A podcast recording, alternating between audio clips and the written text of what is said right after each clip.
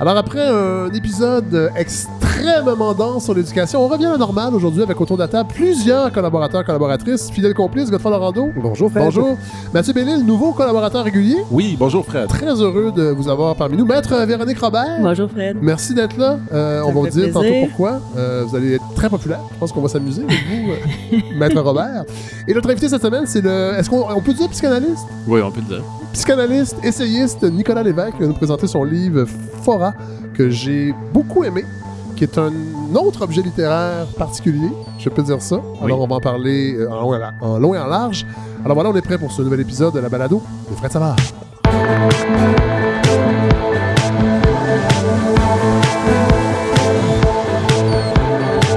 Pam, pam. Ouais, épisode plus régulier. La semaine dernière, on, ouais, on était là à fond. On le dit tout le temps, cette balado est un laboratoire. C'en était un laboratoire. Mathieu et Gob, vous étiez là. Mhm. Oui. Beaucoup de très bons. C'est peut-être la balado qui a suscité le plus de commentaires Ah, positifs. Moi, j'ai reçu beaucoup de commentaires Ah ouais. de gens que je connaissais pas. Et c'était Ouais. c'était pas mal positif. Puis en fait, moi-même, j'ai adoré participer, mais la réécouter ensuite, Ouais. c'était euh, un vrai plaisir. là. Oui. Je- Ah oui, c'est un plaisir. Puis après ça, les gens ont remarqué le fait qu'il y avait peu de. En fait, il y avait, beaucoup d'argumentaires, puis Mhm. des gens pas trop d'accord, mais si- l'animosité était pas là, ça progressait tout le temps. Puis en le réécoutant, je me disais, bon, c'est tellement vrai. Vous avez passé une belle semaine? Très belle semaine. Ouais. Dis de même. Vous semaine? Êtes sévère avec vous, Je, Fred. je peux vous dire que vous n'avez jamais passé une aussi belle semaine que le Québec, En effet. avec François Legault en tournée euh, à l'étranger, qui nous fait honneur, Mathieu Bellil. hein. Je pense que Oui, oui, oui, je, je oui. vais, je vais réagir à une faux poste. Bon, euh, aussi, il est en Californie. Il veut faire du Québec le paradis des studios hollywoodiens. Hmm. Euh, faire de nous, hein, on le sait, de hauts salariés Oui. de, de l'industrie. On peut deviner quand c'est- c'est- ces tournées-là de politiciens, c'est tu sais, quand on va attirer des entreprises, habituellement, c'est qu'on leur dit que la main-d'œuvre coûte pas trop cher, puis elle, Oui, est, oui. elle est bien malléable et bien bilingue. Euh, et on, ben, moi, en fait, j'espère que le taux d'imposition de ces entreprises ne sera pas trop élevé, parce qu'on le sait, depuis l'apparition du VHS, hein, les grands studios américains euh, ne l'ont pas facile. Oui, c'est important les congés d'impôt pour Oui. euh, les grandes entreprises. En ouais. même temps, ils font travailler des gens. Ces gens-là payent de, la- de la taxe, Mhm. à moins évidemment de s'abonner à Netflix, ils payent pas de taxe, mais bon. Euh, et aussi à rassurer le gouverneur euh, Gavin Newsom euh, que tous les Canadiens français sont catholiques. Mon Dieu, que je je pensais pas qu'on allait revoir dans la bouche d'un politicien euh, le terme euh, en fait canadien français Déjà, et catholique. les deux. Qu'est-ce que ça vous dit ça, Mathieu Bellil? Ben, c'est parce que là, quand on dit comme to Québec, where cheap labor is, là, Oui. c'était pratiquement ça. Puis euh, Ouais. ça coûte pas cher ici. Canadiens, Français, catholiques. Ben, des gens, des gens à leur place. il manque juste euh, le faire à une scène la tonne. Ouais. Puis là, on a du Plessis. Nicolas Lévesque, Oui. euh, psychanalyste, quand vous entendez un premier ministre comme ça qui dit, parce que on va parler de psychanalyse, parce que votre livre qui s'appelle Fora est vraiment, c'est le premier livre que je lis d'un thérapeute sur sa pratique, je pense. Il n'y a pas beaucoup de livres. Non, assez peu, effectivement. Les, les psys n'aiment pas se révéler en Ouais. général. Et, et vous, vous le faites, c'est vraiment, c'est une des dimensions extrêmement, fa- extrêmement intéressantes et fascinantes de ce livre-là, mais vous, il y a une dimension politique aussi dans, la- Oui. dans votre pratique, ce qui est très étonnant. Alors vous, en tant que psychologue, euh, psychanalyste, comment vous réagissez?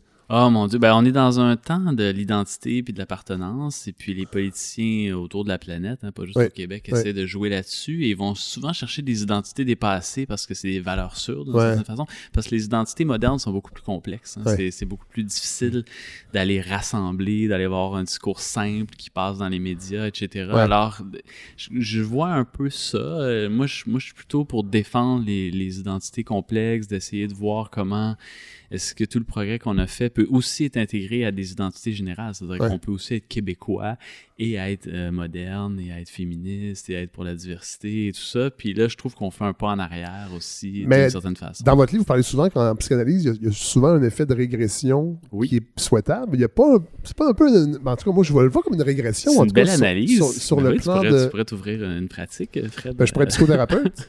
pas besoin de diplôme. Ben, c'est faux. C'est Ah, c'est faux. fini? Ah, ouais, depuis, euh, Ah. de- ouais, depuis 2012, Ah, euh, c'est réglementé, donc tu pourras pas être psychothérapeute, Fred. À moins de retourner à l'université. Mais tu peux être psychothérapeute du Québec, par exemple. Ah. Ça, ça c'est une possibilité. Pas besoin de bureau. Non. Juste avoir un micro. Une balado, c'est bon. Ah, ben, mon Dieu, je prends des notes. On sait jamais cet été. Peut-être que je pourrais me faire un petit sideline. Euh, autre grosse nouvelle cette semaine, quand même, on doit le dire, Andrew Shear, qui annonce, ben, en fait, c'est aujourd'hui que ça s'est fait. Aujourd'hui, jeudi 12 euh, décembre. Donc, qui annonce qu'il démissionne de son poste de chef du Parti conservateur. On se rappelle, la grogne était ben, était, était gra- était grande à son arrivée au Parti conservateur, mais là, après euh, la défaite électorale et surtout le- le- le- le- le- le- les mauvaises performances en Ontario au Québec, je pense que ça a coûté un peu son, euh, poste. Et là, je pense que ça nous permet, euh, avec cette démission, d'y aller avec une version express du quiz de l'actu.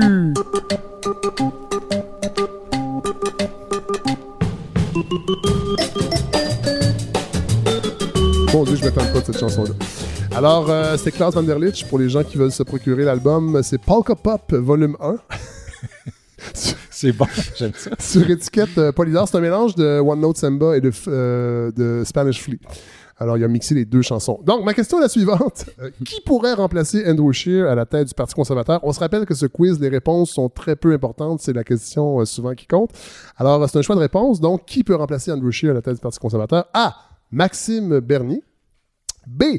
Gertrude Bourdon, candidate libérale défaite dans Jean Talon, qui, on s'en rappelle, était euh, au début euh, intéressée par euh, la CAQ, on sait jamais. Euh, C'est pas elle qui allait faire l'histoire? oui, c'est Ouais. elle qui allait faire l'histoire. Elle a dit jamais 203. Voilà, Et qu'il en reste une troisième. voilà, ça pourrait être elle. C. Une brique attachée au bout d'une corde tant que la brique est évangéliste, baptiste et contre l'avortement. D. Vincent Goudzo. E. Jason Kenney. F. Satan. G. Jason Kenney et Satan sont une même personne. Il y en a Ou- combien? Ou choix? H, la dernière, aucune astie d'idée. Alors, la date, brique, la brique. S'il vous plaît. c'est drôle. Non, à date, c'est H. Il y a pas, ça ne se bouscule pas au portillon. On- on- Il n'y a pas de candidat qui, ou de candidate, en fait, qui ressortent. Euh, Mathieu Bellil, Un Québécois. J'ai comme l'impression qu'on va se rapprocher Ben, Un- ou- un de l'axe euh, qu'on appelle l'élite, les élites laurentiennes, Oui. c'est-à-dire les élites qui sont le long du fleuve, Oui. de Québec à Toronto. Oui. Ça va être quelqu'un de euh, Ontario-Québec. Moi, j'ai l'impression que euh, on se rappelle, on s'en rappelle plus, mais dans les années euh, 80, dans le temps de, de Brian Mulroney, le Parti conservateur était, pro- en fait, c'était le Parti progressiste conservateur. Il y avait ce qu'on appelle une, une aile de Red Tory, c'est-à-dire des, des- oui, des conservateurs, mais progressistes. Et, et ils ont été évacués quand euh, l'Alliance canadienne et le Parti conservateur ont fusionné. Et là, j'ai l'impression que avec ce qui se passe sur le- le- le- le- l'échiquier fédéral, on se rend compte que cette- ce durcissement de droite morale ne fonctionne pas, plafonne. Et Mm. je pense qu'ils vont être obligés peut-être de ramener ce courant-là plus progressiste. euh, En tout cas, c'est clairement un désastre parce que quand on pense que les deux, euh, Maxime Bernier et euh, euh, Andrew Scheer, se sont rendus, je ne sais pas à quelle ronde, là, c'était quand ils ont, il y a eu la course à, la chefferie, ça s'est rendu, je pense, à la 20e Ouais. ronde. Puis les deux, finalement, sont brûlés. Oui, tout à fait. Les deux sont brûlés. Tout à fait. Et c'est un parti quand même ben, en déroute. Oui et non, c'est-à-dire qu'ils stagnent parce qu'ils ont, ils ont une espèce de plancher qui ne. Ils vont jamais Mm. en bas de ça, le nombre de députés qu'ils ont eu cette, à cette dernière élection, mais ils sont pas capables d'aller chercher des gains malgré euh, un gouvernement libéral qui était fortement euh, euh, impopulaire. Alors ça va être quand même intéressant à surveiller. Et ben, je termine ce petit, ce petit retour d'actualité sur ben, le triomphe de Mike Ward au Gala des Oliviers.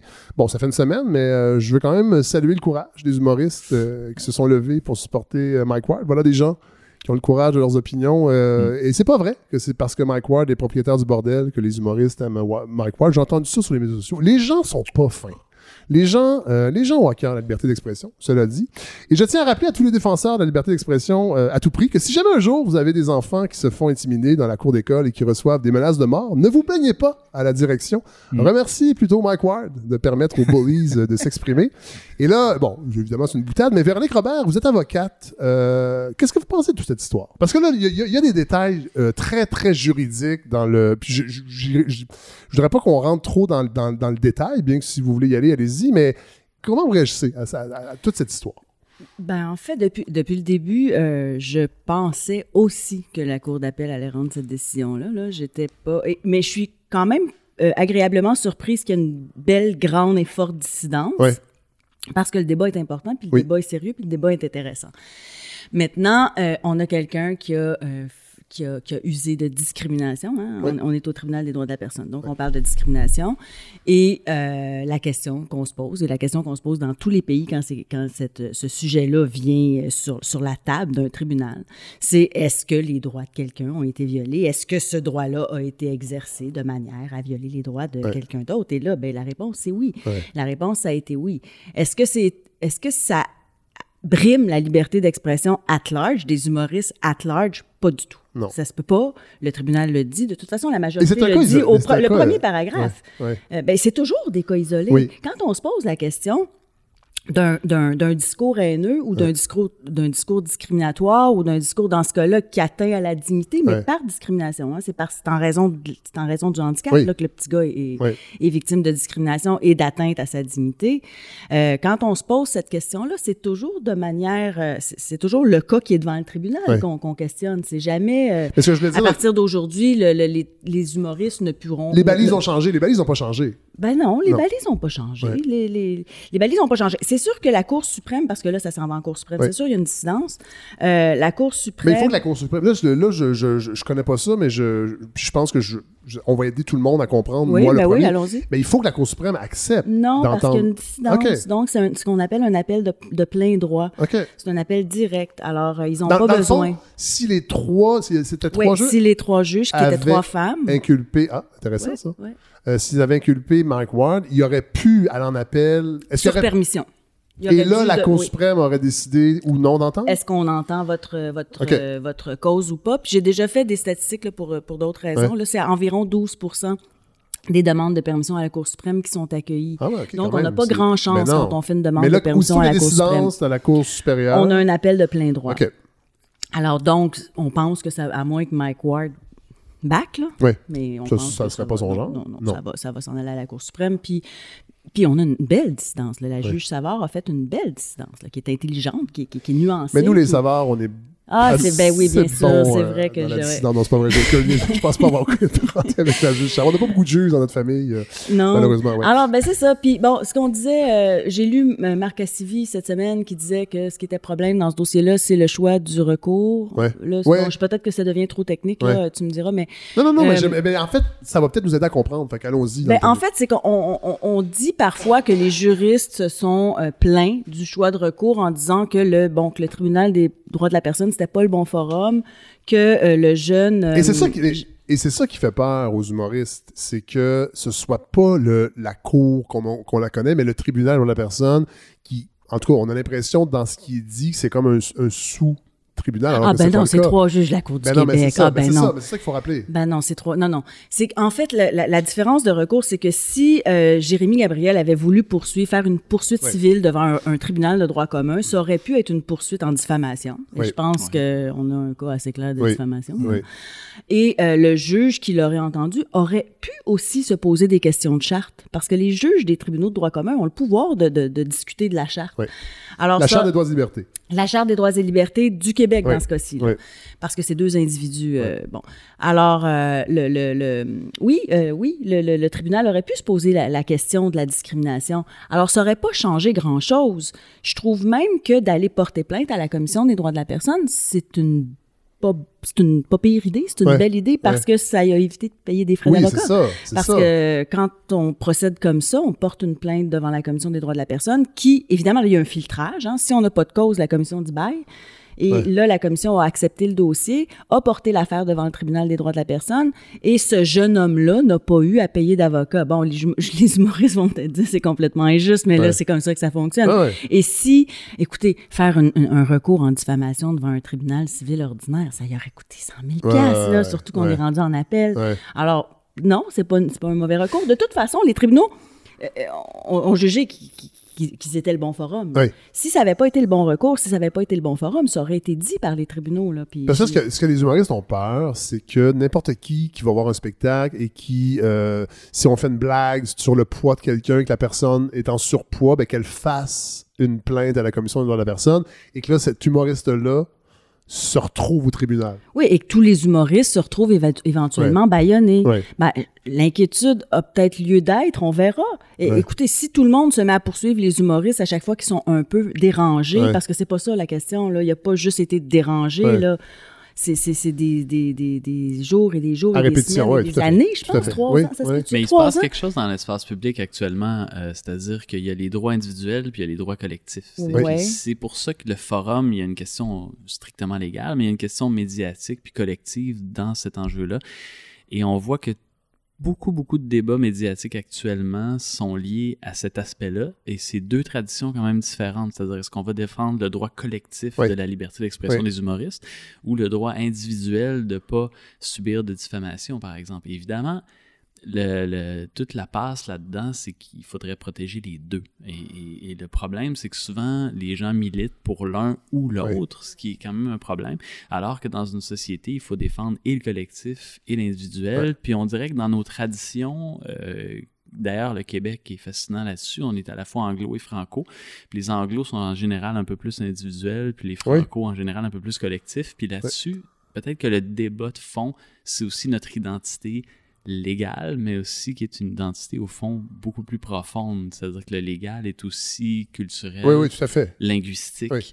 Euh, et là, on rentre dans quelque chose d'assez fascinant, je trouve. Ouais. Puis c'est pas pour rien qu'on se casse la tête avec ces, ces choses-là, parce que tu sais, il y a- il y, a beaucoup de causes en cours à tous les jours. Là. Ouais. Mais pourquoi est-ce que ça nous fascine autant? Ben, la liber- tout ce qui touche à la liberté d'expression, je pense que c'est toujours. Euh, Moi, j'ai représenté déjà trois. C'est quand même Oui, beaucoup, là, rappelons-le. trois personnes quand même là, Donc- accusées de- au criminel Oui. pour avoir. euh, bon, une, une fois c'était des menaces. Il s'appelait David Dulac, c'est un étudiant à l'université Laval, donc il était accusé de menaces pour avoir euh, fait des performances puis des, des, des, des travaux à l'université qui avaient été jugés menaçants. Neda Topalowski, qui était accusé de d'avoir troublé la paix publique, qui est une femelle. Ouais. Donc, et, et dans tous les et David et euh, Rémi Couture. Oui, puis ça, ça a été le cas le plus médiatisé. Oui, parce que c'est Mike Ward qui a fait un show pour qu'il paye mes honoraires. Ouais. C'est un peu une drôle de situation ce soir. Mon Dieu. D'abord, les petits, hein. Le monde est bien, même petit. C'est le Québec. Mais Rémi Couture qui était. euh, qui était un maquilleur d'effets spéciaux, oui. Qui avait une plainte de. Rappelons les. Lui, euh, il était accusé d'obscénité. Ah ouais, euh, c'est ça. donc, d'avoir produit de la bon. pornographie. Il était trop Oui. bon dans son, dans son, dans Oui, son en art. fait, oui, c'est ça. C'est un, un- citoyen là, autrichien qui avait, qui avait eu l'impression de voir des mortes, donc Ouais. des femmes mortes, et Ouais. qui avait porté plainte à Interpol. Bon, c'était une grosse histoire, là, le début. Mais c'est trois dossiers dans lesquels, donc, ce qui entrait en ligne de compte, c'était la liberté artistique. Bon, dans deux cas, je parlais de liberté artistique plus là, que de liberté d'expression. Euh, mais Neda Topalowski, c'est vraiment la liberté d'expression Oui. politique. Là. Oui. Bon, est-ce qu'on peut déranger le Grand Prix Ouais. euh, comme ça? Euh, C'était ça la question. Et- Alors et oui, c'est les valeurs individuelles, collectives. Mais là, c'est des dossiers qui sont des dossiers criminels. Oui. C'est plus mon domaine Oui, que bon. oui. Ouais. Bon, et là, euh, Véronique Robert, euh, vous avez. Bon, je vous j'ai demandé de vous exprimer sur Mike Ward, mais je pense qu'on va continuer parce que vous êtes ici pas pour parler de Mike Ward, mais pour parler de d'autres choses. Un truc qui est passé dans l'actualité, puis je pense pas que. en fait, vous avez fait un statut Facebook et c'est ça qui m'a donné envie de vous inviter, bien que je vous avais déjà, euh, on, on s'était déjà écrit. Moi, j'aime vos coups de gueule en fait sur les médias sociaux. je trouve que le domaine juridique, le domaine, euh, ben, c'est un domaine qui est un peu opaque souvent et qui est difficile à comprendre. Et là, bon, il y a eu l'annonce de Sonia Lebel du ministère de la Justice Oui. d'octroyer une subvention de 2 millions de dollars environ ouais, à l'organisme Jury ouais. Pop. Ouais. Bon, pour, euh, en fait, c'est ben, la Jury Pop. Moi, j'ai déjà participé, j'ai déjà été porte-parole pour une campagne de Ah financement. Oui. Euh, expliquons un peu ce qu'ils font, c'est qu'ils essaient de rendre accessibles certains services Juridique. juridiques, entre autres auprès des personnes ouais. âgées, euh, des étudiants. Et là, c'était euh, euh, offrir du support à des victimes d'agressions sexuelles. À des plaignantes en matière d'agression sexuelle. Voilà. ouais. Bon, voilà. Et là, vous, vous avez fait un petit coup de gueule. Oui. Euh. Qu'est-ce qui vous dérange là-dedans? Parce que là, dans le fond, le gouvernement euh, donne euh, 2 millions à cet organisme-là. Ouais, ben d'abord, il y, a deux- il y a deux volets. D'abord, je pense que- que- qu'ils en ont pas besoin. On a du temps en passant. fait que Ouais. Prenez votre temps. oui. On n'est pas à la radio. On est en pense- On a du temps. C'est vrai, on n'est pas à la radio. Euh, je pense que, ben, je pense qu'on n'a pas besoin de ça. Je pense que les plaignants, les plaignantes, là, on parle d'agression sexuelle, alors je vais parler de plaignantes Oui. parce que c'est plus, plus majorité. fréquent. Ben ouais, oui. c'est la grande majorité. Euh, donc, les plaignantes sont déjà, et je sais, c'est pas populaire ce que je vais dire, mais les plaignantes ont beaucoup d'aide déjà.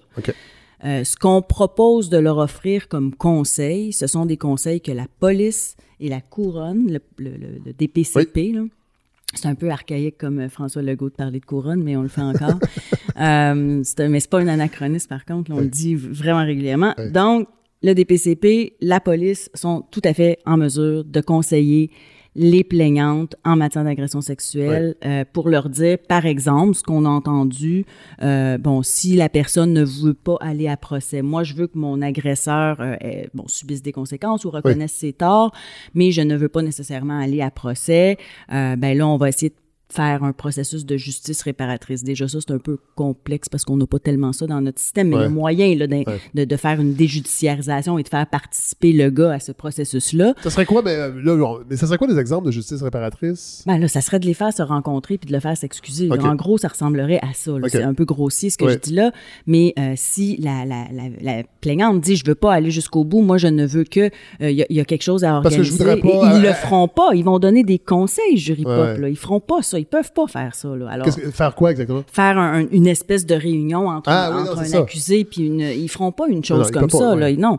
alors ils vont donner des conseils l'autre conseil dont on a parlé c'est euh, euh, de leur euh, de leur dire si par exemple ce qu'elles ont l'air de chercher si c'est plutôt une une poursuite civile. Mais la police est capable de faire ça. Là.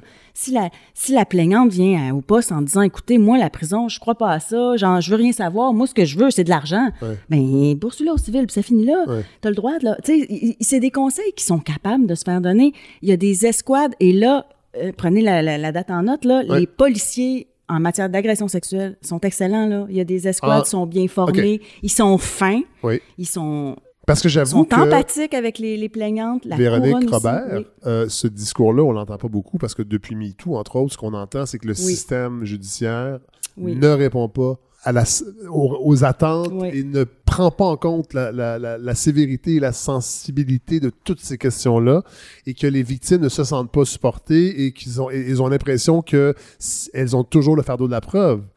Oui, puis ça, ça nous oblige à reconnaître qu'il y en a un problème, là, malgré que je vais aller défendre le système. Ouais. je, vais, je défends le système parce que c'est pas ce que je constate, c'est pas ce- Ouais. ce qu'on constate, nous, à la Cour. Ce qu'on voit à la Cour, c'est des dossiers d'agression sexuelle, mais à pelleter Mm. tout le temps, des plaintes qui ont été autorisées, puis des fois, on se dit, ouf, ça va être dur pour elle là, de passer à travers ça. Là, Ouais. que- ils, ont, ils ont- ils ont vraiment bien fait d'autoriser cette plainte-là.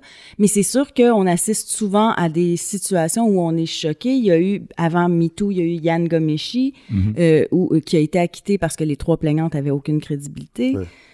Mais est-ce que, moi, est-ce que le problème, c'est que dans le fond, la plupart des plaignantes, même quand elles ont des dossiers qui sont, euh, je veux dire, des dossiers solides, savent qu'elles ont peu de chance en pourcentage de d'obtenir justice, c'est-à-dire qu'il n'y a, pas- il y a pas beaucoup de procès qui se soldent par un verdict de culpabilité, non? Est-ce que je me trompe? Ben, la plupart des dossiers où, où la plainte est autorisée, ça se solde par un plaidoyer de culpabilité. Ah bon, Et quand on voit les chiffres, là, il y a un, il y a un- je sais pas si vous avez vu, il y a un triangle, il y a une pyramide de chiffres, là, de Mhm. statistiques, j'aurais dû, j'aurais dû l'amener. On va le mettre La sur la page Facebook, pour vrai. Ah oui, je vais Si- la trouver. Ben puis oui, on ben va- oui, ben ouais, oui, il, y a une, avec il y a une- plaisir. il y a une pyramide qui existe, qui circule, là, puis qui fait dire à, à peu près tout le monde que regardez, c'est incroyable le nombre de dossiers qui se Ouais. soldent par rien. Ouais. hein.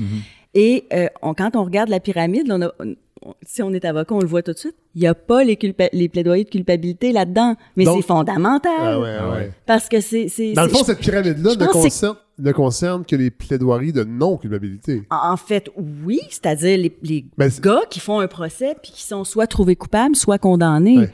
Alors que euh, dans le processus judiciaire, la- comme on le vit nous en commun là, là, dans notre système de justice à nous, Ouais. euh, je pense que c'est 90% des dossiers qui finissent par un plaidoyer de culpabilité. Ah ouais. Ah bon? Alors c'est important, puis c'est pas jamais mentionné. Pourquoi? Ah, c'est ça. Je- Parce Ben que, là, je le sais pas. parce a je narra- comprends pas. Parce que ça contredit un certain narratif? Ben ça m'inquiète. on brainstorm. Ouais, mais là, le psy peut peut-être intervenir. Ben, oui, ben oui, ben. Lévesque, allez-y. Moi, moi, moi, je, je, je rencontre les gens aussi qui, qui vont pas dans le légal. tu sais, C'est-à-dire que Ouais, c'est oui. pas tout, tout le monde qui a, été, qui a subi de l'abus sexuel qui va pouvoir avoir un dossier, Ouais. comme, entre guillemets, assez Ou qui va solide vouloir pour porter plainte, et que sa plainte va être reçue. C'est-à-dire que là, est-ce que c'est la parole d'un contre l'autre, d'une contre l'autre, souvent, puis souvent, c'est pas évident de... De vivre, de revivre ça. Oui, ou, ou juste d'avoir un dossier, puis d'avoir tout ça. là. Je pense que c'est pas aussi simple que de juste dire, euh, par exemple, j'ai confiance en moi, je porte plainte. là. C'est pas aussi simple que ça. Et euh, souvent, ça prend des années, puis tout ça. Puis psychologiquement, euh, le système, quand même, euh, ne tient pas vraiment compte de l'impact, quand même, psychique qui va souvent décourager beaucoup de personnes. Il faut leur dire de porter plainte quand même, mais il faut quand même voir que c'est pas rien, là, revivre l'abus comme ça pendant des années. Euh, non seulement on l'a vécu, après ça, on est pris avec pendant 5 ans, 10 Ouais. ans. euh, je sais pas. On, on- je suis pas sûr qu'on tient compte de ça. Puis est-ce qu'on pourrait pas accélérer les choses euh, de façon humaine, par exemple, mettre un petit peu d'argent pour, euh, je sais pas, que ça aille plus vite? euh, Qu'est-ce que vous en pensez, euh, Véronique? Ben, oui, il y a- il y a- oui. Vous- Avez-vous entendu parler de l'arrêt Jordan? Oui. On travaille le samedi, on travaille la nuit, on travaille tout le temps. là, de- Oui. Fait que oui, on essaie que ça aille plus vite. Puis c'est vrai qu'un dossier pour, pour une victime d'agression sexuelle, si le dossier s'échelonne sur trois ans, c'est invivable. Puis c'est sûr que c'est invivable. là. Euh, alors oui, il faudrait. et, et ça serait quoi la solution pour réduire les délais? Mais là, on tente de le faire. Là. On a nommé beaucoup de juges, Ouais. mais il manque de salles dans la plupart des Ah palais ouais. de justice. Mais là. il y aurait l'éthique, c'est-à-dire qu'il n'y a pas juste le légal. C'est, on, on parle beaucoup de la loi maintenant, puis Ouais. la loi est fondamentale, Mhm. mais je trouve que la loi a besoin d'aide. C'est-à-dire que, par exemple, dans les universités ou dans les cégeps ou ailleurs, il n'y a pas vraiment d'étape éthique avant la loi pour dire qu'on pourrait faire une intervention, un peu comme, par exemple, l'Ordre des psychologues le fait. Par exemple, les psychologues qui vont abuser sexuellement de leurs patients, tout Ouais. ça, vont avoir quand même un, un syndic, un code de déontologie, il va y avoir des interventions, il va y avoir euh, carrément des... euh, Mais, là, ben, mais dans, les, dans les universités, il y a des protocoles maintenant. Il y a des. Ben, il y a- des euh, Ben, ben, c'est fait à l'interne, c'est-à-dire que c'est quand même, c'est pas des comités indépendants Ouais. comme l'ordre des psychologues par exemple. Les ordres professionnels là-dessus sont beaucoup plus musclés que ce qu'ils veulent faire avec les enseignants. Puis les enseignants veulent pas d'ordre professionnel, puis je les comprends parce que ça comporte de la formation continue, puis beaucoup de, Ouais. beaucoup de choses chiantes.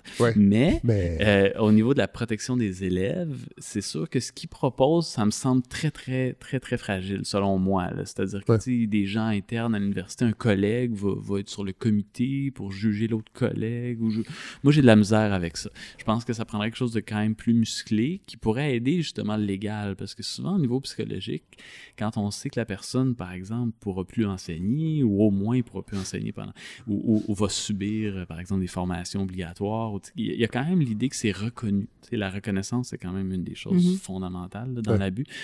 Puis je trouve que le- on parle juste du légal puis peu de l'éthique. C'est juste ça que je veux dire. C'est Ouais, qu'au niveau éthique, il y aurait Mhm. beaucoup, beaucoup de travail à faire Ouais. euh, dans les institutions. donc, du travail pour les, les philo- les philosophes, entre autres. Exact. Mais moi, on a parlé la semaine dernière d'ailleurs, la, la réforme Robillard en 93 qui m'a. Moi, je voulais devenir prof de philo à une certaine époque. Ouais, je ris, mais. Et euh, Vous à auriez été l'époque où j'ai pris. Pardon? Vous auriez été bon. Peut-être, mais à l'époque oui. où je devais prendre une décision, euh, ils ont réduit les cours de philosophie. Alors, on était loin Ah, de aussi, rajouter. j'ai- ouais, j'étais bon. au bac en droit, euh, en philo à l'époque. Ah oui. ouais? Oui, oui, oui. J'étais au bac en philo quand euh, Lucienne Robillard avait. Ah, c'est ça, coupé 93. trois- ouais, ouais, voilà. Ah, bon, c'était exactement. Mais pas souvent, moi, j'allais pas beaucoup à mes cours, malheureusement. J'étais trop Café Campus. Mais Bon. J'étais à l'UQAM. Ah non, moi j'étais à l'Université de Montréal. Euh, donc, Véronique Robert, il n'y a pas juste parce que là, vous- il y a cette dimension-là. Là, on a compris pourquoi vous êtes. Ah, que je disais, oui, c'est ça. Oui. Je disais qu'ils n'ont pas, euh, ils ont, ils ont pas besoin. Selon moi, là, cette aide-là n'est pas nécessaire. Ben, là, évidemment, on n'est pas contre la vertu. Si-. S'il y a de l'argent à pu, à pu finir, donnons-en, euh, oui. Oui. Mais là, c'est pas ça la question. La Non. question, c'est que les avocats. De, C'est comme un organisme qui dédouble, en fait, un travail qui est déjà disponible. Ben, je trouve, dans un contexte où les avocats de pratique privée qui prennent des mandats d'aide juridique sont en négociation depuis 2010. Bon, là, c'est là, c'est Oui. qu'on arrive. Oui. là. Oui. Allez-y. sont, sont en négociation depuis 2010, puis la CAQ fait rien, mais aucun des gouvernements avant n'a jamais rien fait. Mais là, on a une ministre qui a été procureure de la couronne. Oui. Donc, elle devrait savoir que les conditions de vie et de travail des avocats de défense qui prennent des mandats d'aide juridique sont intolérables. Un dossier... Et là, c'est fondamental parce qu'on parle d'accès. On parle vraiment d'accès à la justice et on parle d'accès et on parle d'être bien représenté Oui. une fois qu'on y Oui. a eu accès. Parce que si... Avec des avocats qui travaillent dans des bonnes conditions. Ben oui, parce oui. que si le dossier euh, auquel on fait face, ben je vous donne un exemple, Oui. Neda Topalowski, Oui. son dossier rapporte 335 à un avocat sur l'aide juridique. C'est un dossier d'aide juridique. OK? Rapporte 335 parce que c'est un dossier sans Ça, c'est le cachet de l'avocat pour ce le dossier-là. total forfaitaire. Alors, On parle combien d'heures à peu près?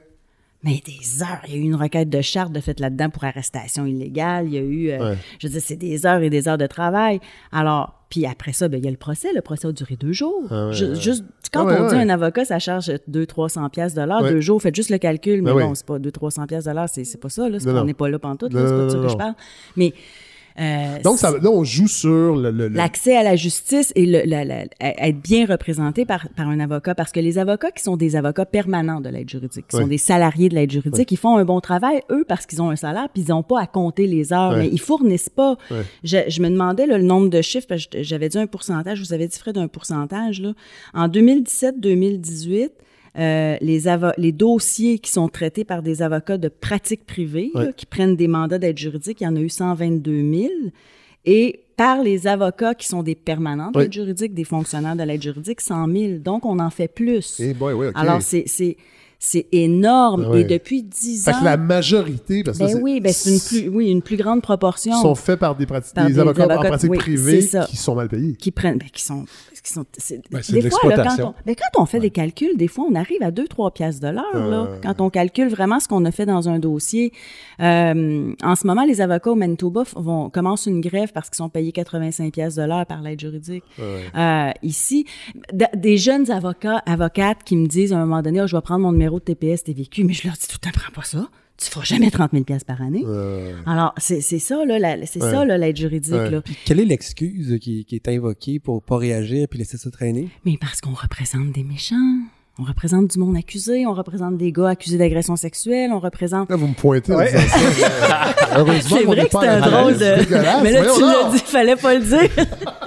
c'est non, mais parce qu'on parlait C'est des... l'arbre de Noël en arrière. hein. Oui, oui, c'est ça, c'est euh, en haut, l'étoile. Non, mais on... on c'est pas- populaire. Je non. pense vraiment qu'il n'y a pas d'autre chose à dire. C'est pas populaire. Puis là, on parle de droit criminel parce que c'est plus le domaine que je connais. Mais les avocats qui font de du droit de l'immigration, c'est la même chose. Ils ont des conditions de travail de ce, de ce type-là. Peut-être que les avocats qui font de l'aide juridique et qui font du droit familial sont peut-être moins impopulaires mais ils n'ont pas des conditions de travail qui sont vraiment plus favorables. Mais le pire, je pense, c'est vraiment droit criminel, droit carcéral, droit de l'immigration. Ça ça a aucun sens. Et depuis dix ans, on se dit, il faudrait qu'on se serre les coudes puis qu'on n'en prenne pas des mandats d'aide Ouais. juridique. On voit les chiffres, ça fonctionnerait pas, là. Sauf que, Six elle- mois, elle- ben, est-ce que ça serait une, est-ce que ça mettrait une, press- une pression Je pense que oui, ça fonctionnerait pas. auprès des. ça- c'est que le, le système marcherait plus, mais Ouais. c'est pas possible parce qu'il y a des jeunes avocats qui ne vivent que de ça. Ah ouais. Alors, c'est- c'est c'est- c'est pas possible. Quand tu gagnes 20 000 piastres par année à faire des mandats d'aide juridique parce que tu roules puis que tu as 6-7 dossiers par jour, plaide coupable, hein, plaide coupable, hein, prends le dossier, hein, plaide coupable la semaine prochaine, nan. parce que c'est ça, je disais, c'est 335 ou 550, là, selon le mode de poursuite, là, on n'entrera pas dans les non. détails. Alors, pour que ça puisse être vivable pour un avocat, il faudrait qu'il plaide coupable sans regarder le dossier. C'est effrayant. Personne ne veut faire ça. Mais ça déborde le droit. Je pense que la question est grave. C'est-à-dire que l'accès, souvent au niveau politique, dès qu'il y a un accès, les politiciens vont dire voilà, on, on a ouvert un accès à quelque chose. Au, Ouais. au niveau juridique, au niveau de la santé, c'est le même domaine, au niveau de l'éducation. Mais après ça, c'est quoi la qualité de l'accès? Puis ça, ça c'est la question qu'on se pose jamais. C'est-à-dire qu'une fois que tu as accès, c'est beau, tu sais, tu peux rentrer à l'urgence, mais ça se peut que 15 heures plus tard, tu ne sois pas vu. Ouais. Euh, OK, c'est beau, tu peux rentrer à l'école gratuite, mais quel genre d'éducation tu vas avoir? OK, c'est beau, par exemple, les, les psychologues en milieu public, c'est la même chose. C'est-à-dire, OK, tu peux voir un psy, mais peut-être dans trois ans. Ouais. Euh, donc, donc l'accès, c'est c'est devenu politiquement payant. Mais euh, on pose Théorique, théoriquement, oui, c'est-à-dire oui. qu'on pose pas beaucoup la question de t'as accès à quoi au fond. Oui. Puis ça, c'est la prochaine question, je pense, socialement, c'est qu'on va se rendre compte que finalement, c'est devenu un discours récupéré, bizarrement, de social-démocratie, campagne électorale. C'est-à-dire, on va ouvrir l'accès, on va ouvrir l'accès, mais à quoi? Ouais. Ça prendrait une approche un peu euh, gestionnaire d'aller évaluer le rendement de cet accès-là, finalement. Surtout pas, je te dirais. Parce que ça, ça, ça c'est une autre question, la question de l'évaluation, là, qui est très euh, François Legault, d'ailleurs, qui veut évaluer les profs. Ouais. ça, mais je, je pense pas que, que le problème est dans l'évaluation. Je pense que le problème, c'est surtout que on se soucie pas beaucoup de à quoi les gens ont accès. C'est-à-dire qu'on se dit, ben, finalement, il y a deux vitesses, il y a, il y a plusieurs classes sociales. On se dit, ceux, tout le monde a accès, puis après ça, on a bonne conscience au niveau des classes sociales. Mais au fond, les plus riches vont pouvoir se payer Ça en un sort tout le accès temps. Tout à qui est fait. bien meilleur, Ouais. de meilleure qualité. Puis ça, on aime bien pas regarder ce- ce- cette question-là, et en éducation, et en santé, et au niveau du droit. Je te dirais que ça couvre à peu près tous C'est un les peu domaines. comme si le- le- le- les, les principes néolibéraux se sont émissés un peu partout. Puis dans le fond, c'est un peu chacun pour soi. Puis si tu t'en sors bien, c'est que tu es plus travaillant, tu es plus débrouillard et tu vas pouvoir te payer une meilleure éducation, avoir accès à, à- Ouais. à- à une, à une justice, en fait, à te payer Oui. des avocats et d'être bien soigné. Et avec un petit vernis de gauche justice Ouais. sociale, mais juste pour redorer la pilule, c'est-à-dire que non seulement on favorise les riches, mais en plus on peut se gargariser de donner accès à tout le monde. Ouais. Donc, Mm. donc la- le discours de gauche puis de justice sociale est devenu payant. Mais seulement payant politiquement. Et donc, réellement, la population en profite pas tant que ça. Puis je pense que ça, ça il va y avoir un gros backlash là, éventuellement, et au niveau légal, euh, santé, éducation. Et on comprend plus, dans le fond, pourquoi ils vont annoncer un financement comme ça de 2 millions à une clinique qui est relativement connue. Les gens savent ce que c'est et ça, ça, ça donne une belle image, finalement. Ça coûte bien Oui, moins cher que aider de les négocier. victimes, pour Mm. aider les victimes. Ouais. C'est sûr que ça donne une belle image. Oui.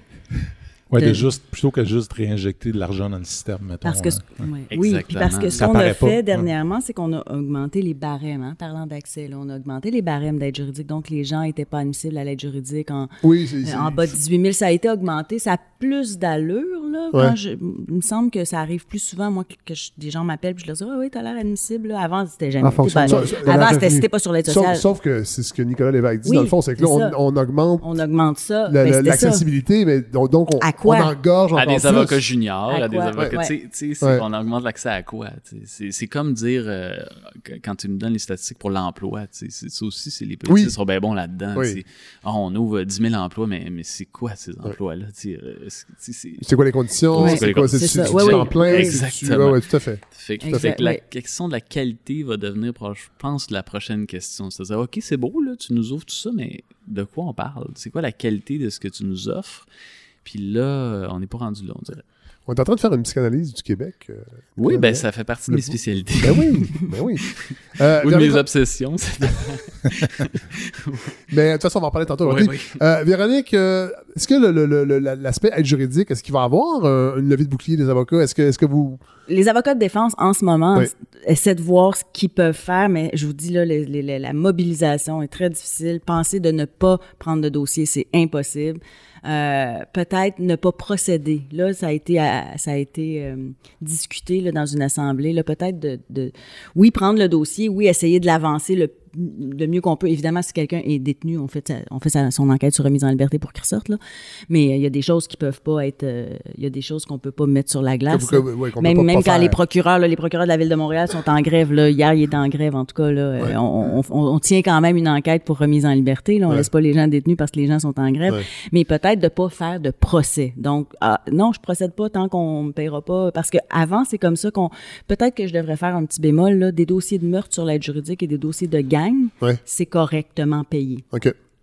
Euh, et, mais pour qu'on en arrive là, il a fallu qu'il y ait des, des- des- des moyens de pression qui soient faits. Et ce que les avocats faisaient à cette époque-là, c'est qu'ils demandaient au juge de suspendre euh, l'instance tant que le procureur général n'avait pas négocié des honoraires qui avaient de l'allure avec la- les avocats.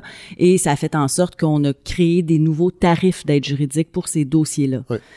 Euh, il faudrait que peut-être faire ça pour tous les dossiers désormais. Je sais pas, ça serait, ça, ça paralyserait, et c'est pas ce qu'on veut, mais ça paralyserait les tribunaux. Je, je sais pas, je Ça sais pas où bouger. on va aller, mais une chose est certaine, c'est que là, on a un gouvernement avec un, un- un mini- une ministre qui a été procureure de la couronne, qui a milité aussi pour les... les, les- Ouais. Elle a été très impliquée, elle, dans les, des, des mouvements là, de mobilisation euh, pour les... euh, les conditions de travail euh, des procureurs de la couronne. Donc, ouais. sait ce que, ce que les avocats de la défense vivent Ouais.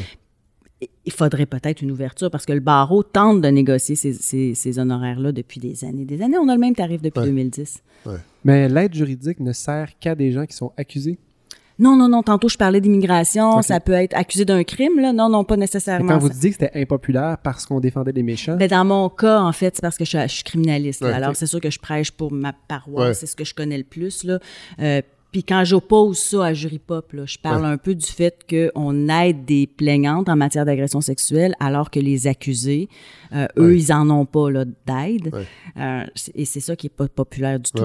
D'avoir de l'empathie pour un accusé, c'est pas populaire, là, surtout de nos jours. Parce que même quand on est très, très à gauche, aujourd'hui, on, on- on- est dans le clan des victimes. On Oui. a une charte des victimes maintenant. Je pense Oh. qu'on est le seul pays au monde. Ah oui, mon Dieu, je savais pas ça. Ah oui, on a une charte des victimes. C'est Boisvenu et Harper qui ont. euh, Ah! je sais pas à quoi elle sert, je l'ai pas lu, là, mais euh, on a ça, là. Ouais, on a Mon ça. C'est dans le code criminel. Est Dans mon code criminel, une charte des victimes. Mais il va falloir que Ouais. vous reveniez nous en parler. Ben, je vais Est-ce que- la est-ce lire, que- je vais est-ce la que- lire, je le promets. On n'a pas de chroniqueuse juridique à cette balado.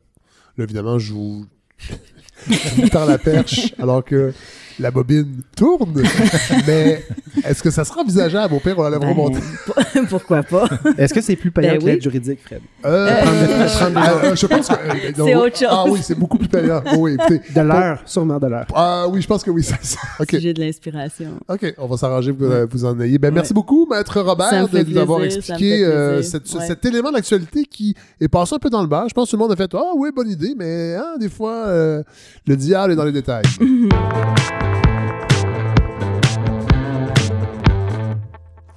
Alors, euh, euh, Mathieu Bellil, Oui. est-ce qu'on rit trop? Là, on l'a pas fait dans les dernières minutes Ouais. tant que ça, Non. mais euh, vous, en fait, vous nous, vous m'aviez proposé euh, avant, à- au printemps dernier, Ouais. éventuellement, s'il y a chronique possible, j'aimerais ça avoir une réflexion sur le nous.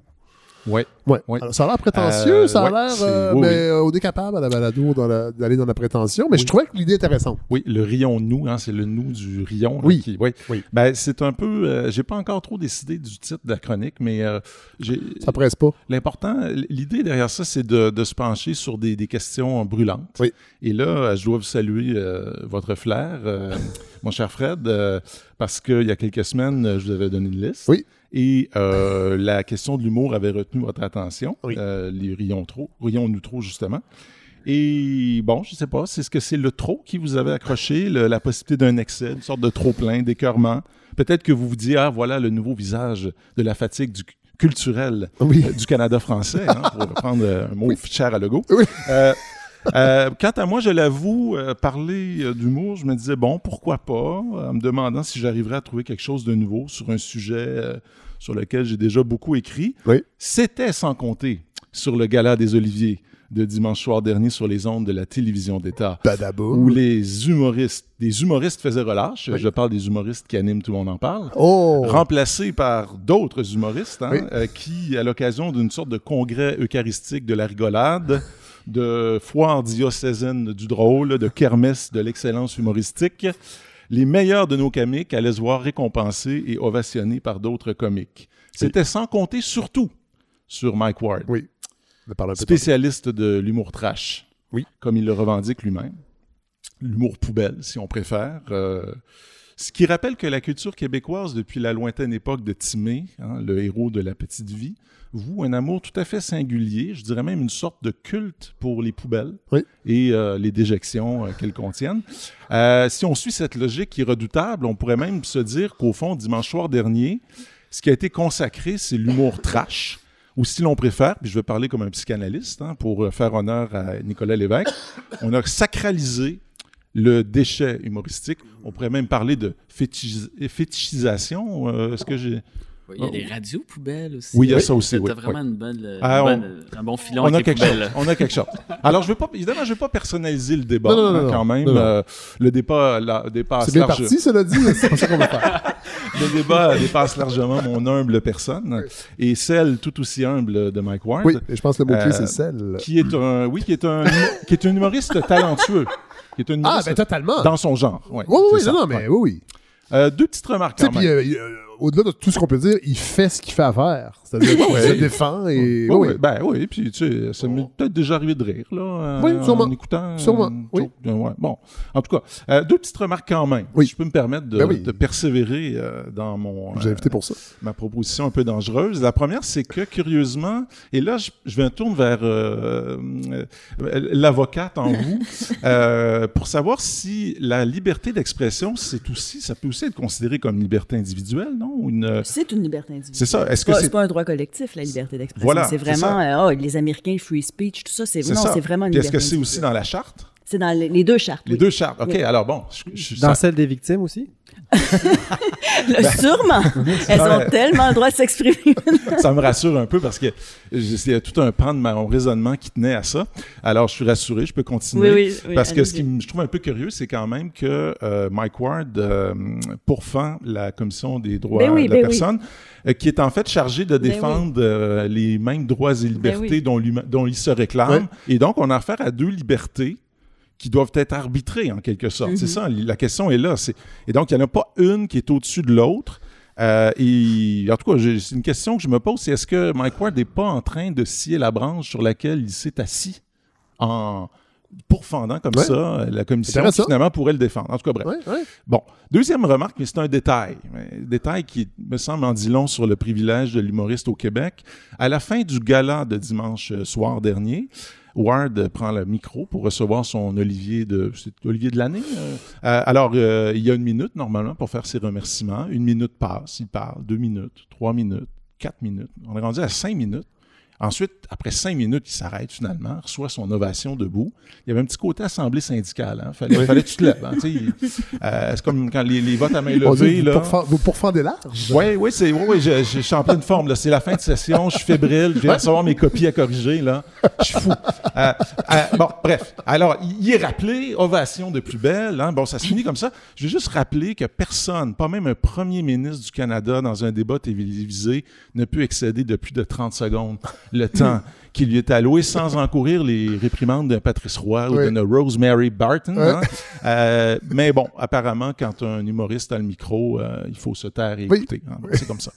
Bon, laissons le cas de Mike Ward. C'est assez, qui a bien sûr le droit de faire et de dire ce qu'il veut, que chacun a le droit d'aimer ou non, pour nous intéresser à une question plus large. hein. Pourquoi, comment expliquer euh, le- que le Québec aime autant les humoristes, qu'il y a un tel appétit d'humour. Comment expliquer la place centrale des humoristes, occupée par les humoristes dans le champ culturel? Moi, ma grande idée, et c'est pas la première fois que, que j'en parle, mais je vais essayer, j'essaie de la développer. C'est une occasion. C'est qu'au Québec, l'humour n'occupe pas, comme dans la majorité des sociétés, une position de secondarité, euh, mais un rôle central premier. Ça veut dire, alors, les humoristes, évidemment, il y a des exceptions, je viendrai peut-être, euh, mais les humoristes ici seraient moins les fous du roi, ou si on veut, comme euh, dans l'Antiquité, il y avait ce qu'on appelait les commensaux. Les Ouais. commensaux, c'était des gens qui arrivaient à la fin du, du repas, là, qui, euh, puis qui servaient les restes, là, puis en échange des restes, euh, ils racontaient des histoires comiques. Il- donc, l'idée de la secondarité, c'est que l'humoriste, normalement, il arrive après. Ouais, il ouais. arrive après les faits. Il n'est pas, pre- il est pas premier, il est second. Ouais. Euh, c'est pour ça qu'on a des parodies. La parodie, c'est ce qui vient après l'œuvre fait. première. Bon. Euh, L'humour, l'idée au fond, c'est que l'humour au Québec serait pas dans le rôle de l'opposition, si on veut prendre une image politique, Ouais. mais euh, du côté euh, du pouvoir. Ouais. Ah, bien sûr que ça dépend. hein. Vous me direz, il y a des attention, Mathieu, il y a des humoristes quand même qui bon font différemment, c'est vrai. Mais disons que ceux qu'on voit et qu'on entend le plus souvent correspondent assez bien à cette euh, généralisation grossière que je viens de faire. C'est y en a qui veulent avoir les nuances. Là, vous viendrez à mon prochain spectacle. Oui. Euh, je vais, oui, on mettra les biens en vente. blague, euh, blague, oui. Euh, fin et début de ma carrière, oui. Euh, bon, alors, il y a une raison profonde pour laquelle les humoristes occupent cette place. Et c'est un peu mon hypothèse, c'est que cette- cet essor des humoristes, la place incroyable qu'ils occupent et qu'ils auraient tort, au fond, de bouder, là, tant mieux, ils, Ben oui. eux, ils saisissent l'occasion, c'est que depuis 25 ans environ, cet essor-là coïncide avec un essoufflement du politique. Je dirais même avec une sorte de désenchantement généralisé à l'égard du politique, une fragilisation du lien social, la perte de légitimité du nous, hein, euh, que plus personne n'ose prononcer. Qui était très fort hein. au Québec. Oui, oui, qui était très, très, très, très fort. Les deux référendums ont définitivement associé la politique à une sorte de souffrance, de pathologie, une sorte d'échec. Hein, ceux qui ont perdu étaient malheureux, ça c'est sûr, mais même ceux qui ont gagné, hein, ils ont tellement gagné de pas grand-chose Ouais. que il y a quelque chose en eux qui leur dit qu'il vaut mieux pas trop retourner à ça. On pourrait presque parler d'une sorte de trauma collectif. Si les, et c'est peut-être pour ça que les humoristes ont eux-mêmes la difficulté à parler de politique. C'est-à-dire qu'il y a là quelque chose de trop sensible, quelque chose de foncièrement pas drôle. Ouais. Euh, les gens ont plus ou moins envie d'entendre parler de ça, et c'est ce qui fait d'ailleurs que, pour parler d'autres artistes comme les poètes, les chansonniers, hein, on parle de Miron, Vigneault, euh, Leclerc, qui étaient des figures tellement importantes à une certaine époque, sont un peu passés à la trappe. Ils sont sans grand successeur. hein. Il n'y a plus de grand monde aujourd'hui qui est prêt à entendre parler du pays que ces grands euh, chansonniers et poètes chantaient. On pourrait dire donc que l'échec de 95 a marqué, scellé quelque chose comme une incapacité du politique à créer du lien, à rassembler autour d'un projet. Alors, qu'est-ce que devaient faire les Québécois? Euh, ils pouvaient quand même pas retourner à la religion, goûter de nouveau au plaisir de la, pour goûter au plaisir de la communauté, pour répondre à ce qui était quand même un élément très important dans, dans le phénomène religieux, c'était le lieu du rassemblement. Oui. Hein, c'était c'est probablement la principale raison que Oui. les Québécois pratiquaient, au-delà de- Oui, de- des croyants. Mais je pense que c'était surtout les, les rituels qu'on partageait absolument, absolument. dans, dans la- dans le quotidien. Alors, on sait que le temps des curés est pas mal révolu, là, que on viendra pas. À part, de, à part si vous lisez Richard Martineau, il paraît qu'ils sont euh, à tous les coins de rue chaque jour. ah bon, c'est ça. Qu'est-ce qui reste reste, après ça, pour créer du lien? Euh, ben, il reste peut-être juste que le divertissement, les festivals hein, qui se sont multipliés, du cochon, de la mouette, du bleuet, de la truite. Tout ça est vrai en passant, là, des festivals des insectes. Un festival de la mouette? Oui, ben, euh, la mouette, je suis pas sûr. Ça, ça, je pense que c'est un moment de, de passion là, que j'ai eu cet après-midi. Bon, ben, en tout cas, il y a quand même le festival du blues, du tracteur, des voitures anciennes et j'en passe. Et bien sûr, je dis les festivals, mais il reste aussi, bien sûr, l'amuseur, les amuseurs en chef, hein, ceux qui, au fond, ont eu pour fonction depuis 25 ans de nous rassembler autour d'une petite euh, divinité vide et ironique qui s'appelle juste pour rire les humoristes. Les Québécois auraient traqué leur troqué, traqué, troqué leurs habits. C'est un beau lapsus. Ça. Ah, c'est un très beau lapsus. Je l'ai noté. oui, là j'ai peur, je me sens tellement sur le divan. C'est chiant, c'est vraiment chiant. Ah, c'est, c'est... En tout cas, euh, je continue. Je... Bon. Alors, euh, les J'arrive avec mon interprétation après. c'est je te ça, laisse là, aller. Je, je sais que ça s'en vient. Euh, les- moi, j'ai- je me rappelle la blague de Fabrice Lucchini qui disait qu'il avait fait pendant 30 ans de la... J'ai fait 30 ans de psychanalyse et depuis 30 ans, mon analyste se refuse à toute rétroaction. Il parle tout seul depuis 30 ans. Ça, Ah, moi, c'est- je suis une, une autre sorte. Tu C'est un vois, peu c'est pas, fin pour la psychanalyse, c'est ce que. Bon, en tout cas, les, les Québécois auraient troqué leurs habits de militants pour la tenue de carnaval, après avoir cru pendant un temps à la politique, qui serait passé au fond du prions ensemble à au rions ensemble. Ouais. Les spectacles d'humour seraient devenus, au fond, le- un des derniers endroits où on peut refaire notre unité, où nous pouvons nous rassembler, où on peut même goûter encore au plaisir de dire nous. Tu sais, nous autres, là, nous autres, les- puis des fois, c'est des nous autres un peu plus sectoriels. Ouais, ouais. Nous autres, les hommes, là, hein, Ouais. nous autres, les femmes, nous autres, les femmes. Bon, tu sais, Ouais. la possibilité de dire nous. Au Québec, c'est ce que je remarque. La principale fonction de l'humour est de créer de la communion, de la communauté, de la proximité, de la connivence. C'est la dimension mimétique de l'humour, son caractère contagieux qui est mis en valeur. Et c'est effectivement une grande qualité du rire, hein, dont il se peut que vous gardiez vous-même ici un souvenir impérissable, un fameux, un mémorable fou rire qui fait que chacun est progressivement gagné par une hilarité qui se répand et se propage et prend des proportions quasi surnaturelles. À un moment donné, quand on arrête de rire épuisé ou presque mort, on se demande comment on en a pu en, arriver là. Des fois, on se rappelle même pas de pourquoi on riait. Hein. Le rire, comme si le rire était presque devenu une, une fin en soi. C'est un miracle, le miracle du rire, de se nourrir de lui-même. hein. Et Rabelais disait d'ailleurs que c'était un des biens les plus précieux de l'être humain, le propre de l'homme. hein. À l'époque, bien sûr, où euh, l'homme incluait la femme, ça c'est la Renaissance. Ok, on a quand même fait un peu de chemin. Alors oui, c'est bon de rire. Oui, c'est bon. C'est, j'essaie de le faire souvent, hein, euh, aussi souvent que possible. J'essaie même de faire rire, par, entre autres, mes étudiants, les pauvres. hein. Euh, et je le sais parce que je rate régulièrement mon coup. Et pour savoir C'est dur que- faire ouais, rire. ah, c'est très dur. C'est un art qui n'est pas à la portée du premier venu. Jerry Seinfeld disait que les deux plus grandes peurs de l'être humain, dans l'ordre, étaient un, parler en public et deux, mourir. Et sa conclusion, c'était que les humains préféraient encore mieux se retrouver dans un cercueil que de devoir prononcer leur propre éloge funèbre. Ah, J'ai trouvé ça magnifique. Ouais. Les humoristes sont admirés et, et avec raison parce qu'ils affrontent des salles avec un micro et ils osent là où la vaste majorité Ouais. d'entre nous, simples mortels, n'osons pas. Faire rire, ce n'est pas une mince affaire. Alors, il y a presque là d'ailleurs une sorte de service de santé publique, c'est-à-dire que on a besoin de rire de temps en temps, c'est vrai. Et c'est pourquoi quand un humoriste décide d'explorer les zones plus troubles, essaie de faire rire à propos de ce qui est pas drôle d'emblée, hein, euh, qui essaie de sortir au fond du côté très ludique du rire pour amener une forme de critique, il faut saluer ce, ce courage-là. Oui. hein. J'ai assisté dans, à quelques spectacles dans la dernière année. Ouais. Euh, Moi aussi, j'en ai vu beaucoup. Ouais, ouais, sûrement plus que moi, j'en ai vu comme 3 4 là. Euh, Un petit peu plus, mais pas tant. Mais j'ai quand- j'en ai Ouais. quand même vu. J'amène mon garçon, entre autres, beaucoup. On, c'est des- toujours des bons moments avec mon OK. fils. ouais, euh, ben, j'aimerais ça si euh, vous me donnez des exemples, là, des, pistes, là, des, Oui. des gens à aller voir, ça m'intéresse. Oui. Alors, ben, je suis allé voir à Terrebonne euh, François de Bellefeuille, Oui. euh, euh, bon, un bon humoriste. Euh, Bon, euh, pendant une heure, la salle rit de toutes sortes de blagues, des tranches de vie, évidemment. hein. Euh, je suis là avec ma blonde, euh, puis ça, on rit, euh, on se tape sur les cuisses, on se donne des coups de coude. Puis évidemment, le moment fort de la, de la soirée, c'est quand il, il parle de ses ongles de doigts qui se retournent de temps à autre, qui nous font sacrer. Là, la salle, c'est c'est sociologique, c'est impressionnant. Ouais. La salle ne se peut plus. Le père, la mère, les enfants, la grand-mère, tout le monde est de bonne humeur, tout le monde est crampé, Ouais. tout le monde cherche son air. C'est le miracle du rire qui abolit les différences et la distance. Bon. Et là, de Bellefeuille, c'est de Bellefeuille Oui. ou Bellefeuille? Euh, Il y a François Bellefeuille. C'est François Bellefeuille. oui. Il n'y a pas la particule nobiliaire. Non. OK, bon. C'est Normand je- qui l'avait. Ouais, c'est, ah, voilà, c'est Normand, je confonds. Le poète. Alors, oui, c'est ça. Ah, ben c'est ça. Un humoriste, il n'y a pas la particule, puis un poète, il l'a. Bon, un est plus riche que l'autre, par contre. Ceci explique cela. Alors, alors, euh, alors Bellefeuille, à un moment donné, il y a un moment où il teste du nouveau matériel. Il fait des blagues sur l'écologie, sur la difficulté à suivre les règles, sur la difficulté à faire preuve de cohérence entre la parole et les actes. Bon, tu sais, euh, des étudiants qui m'ont raconté qu'ils étaient allés, on était allés ensemble à la grande manifestation de, au mois de septembre sur le, sur le, pour, pour la cause de la planète, hein, et qui étaient scandalisés après ça de voir les gens, les jeunes laisser leurs pancartes par terre. Bon, euh, des gens de blagues de même, tu sais, sur nous, notre euh, facilité à, à proclamer des grands principes, puis parfois à pas les suivre. Bon, et là, la salle se refroidit Ouais. à une vitesse terrifiante. Intéressant. Euh, puis pourtant, il y a encore son ton choqué, là, le même que quand il parle Ouais. de son rendez-vous avec une banane. Puis bon, c'est bon, c'est très intéressant, c'est original.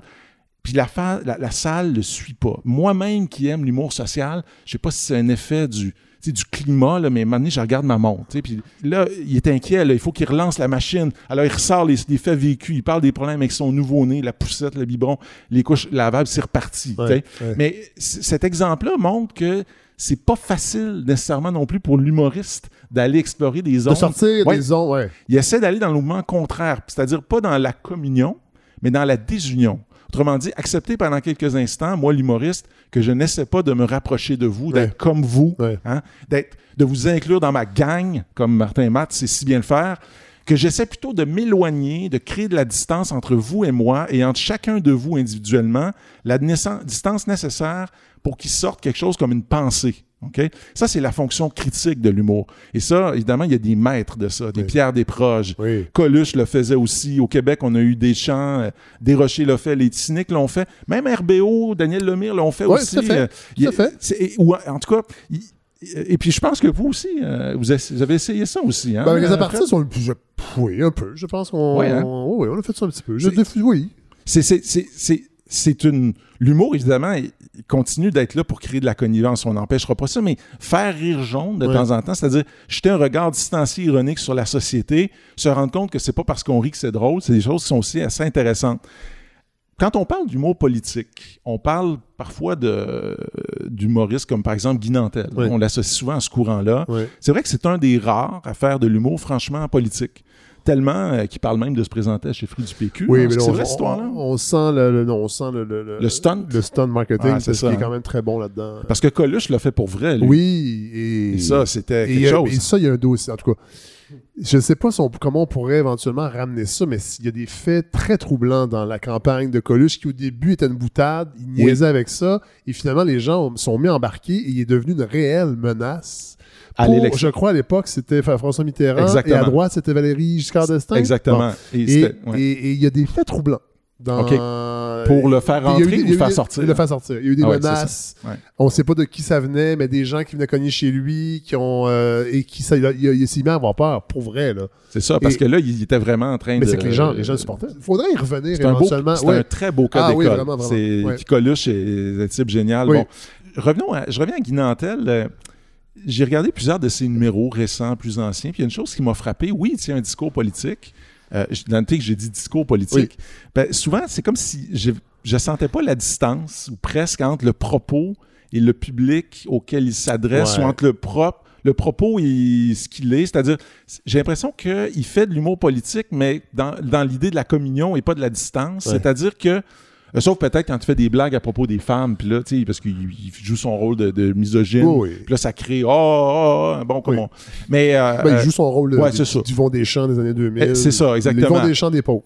ouais, bon, Non, non, mais c'est- c'est- je suis désolé, mais c'est un petit peu ça. ouais, bon, en tout Beaucoup. cas. Et, et- et- et- c'est-à-dire que des fois, oui, je suis, ouais, je ouais. Ben, j'ai vu deux, deux de ces spectacles, là. Je Ouais. peux- Je, peux témoigner. Puis on a eu une prise de bec assez euh, à une autre époque, dans Ah une bon? autre émission, oui. OK. Et euh, malheureusement, euh, ben, continuez, mais je pense qu'on va aller au même endroit.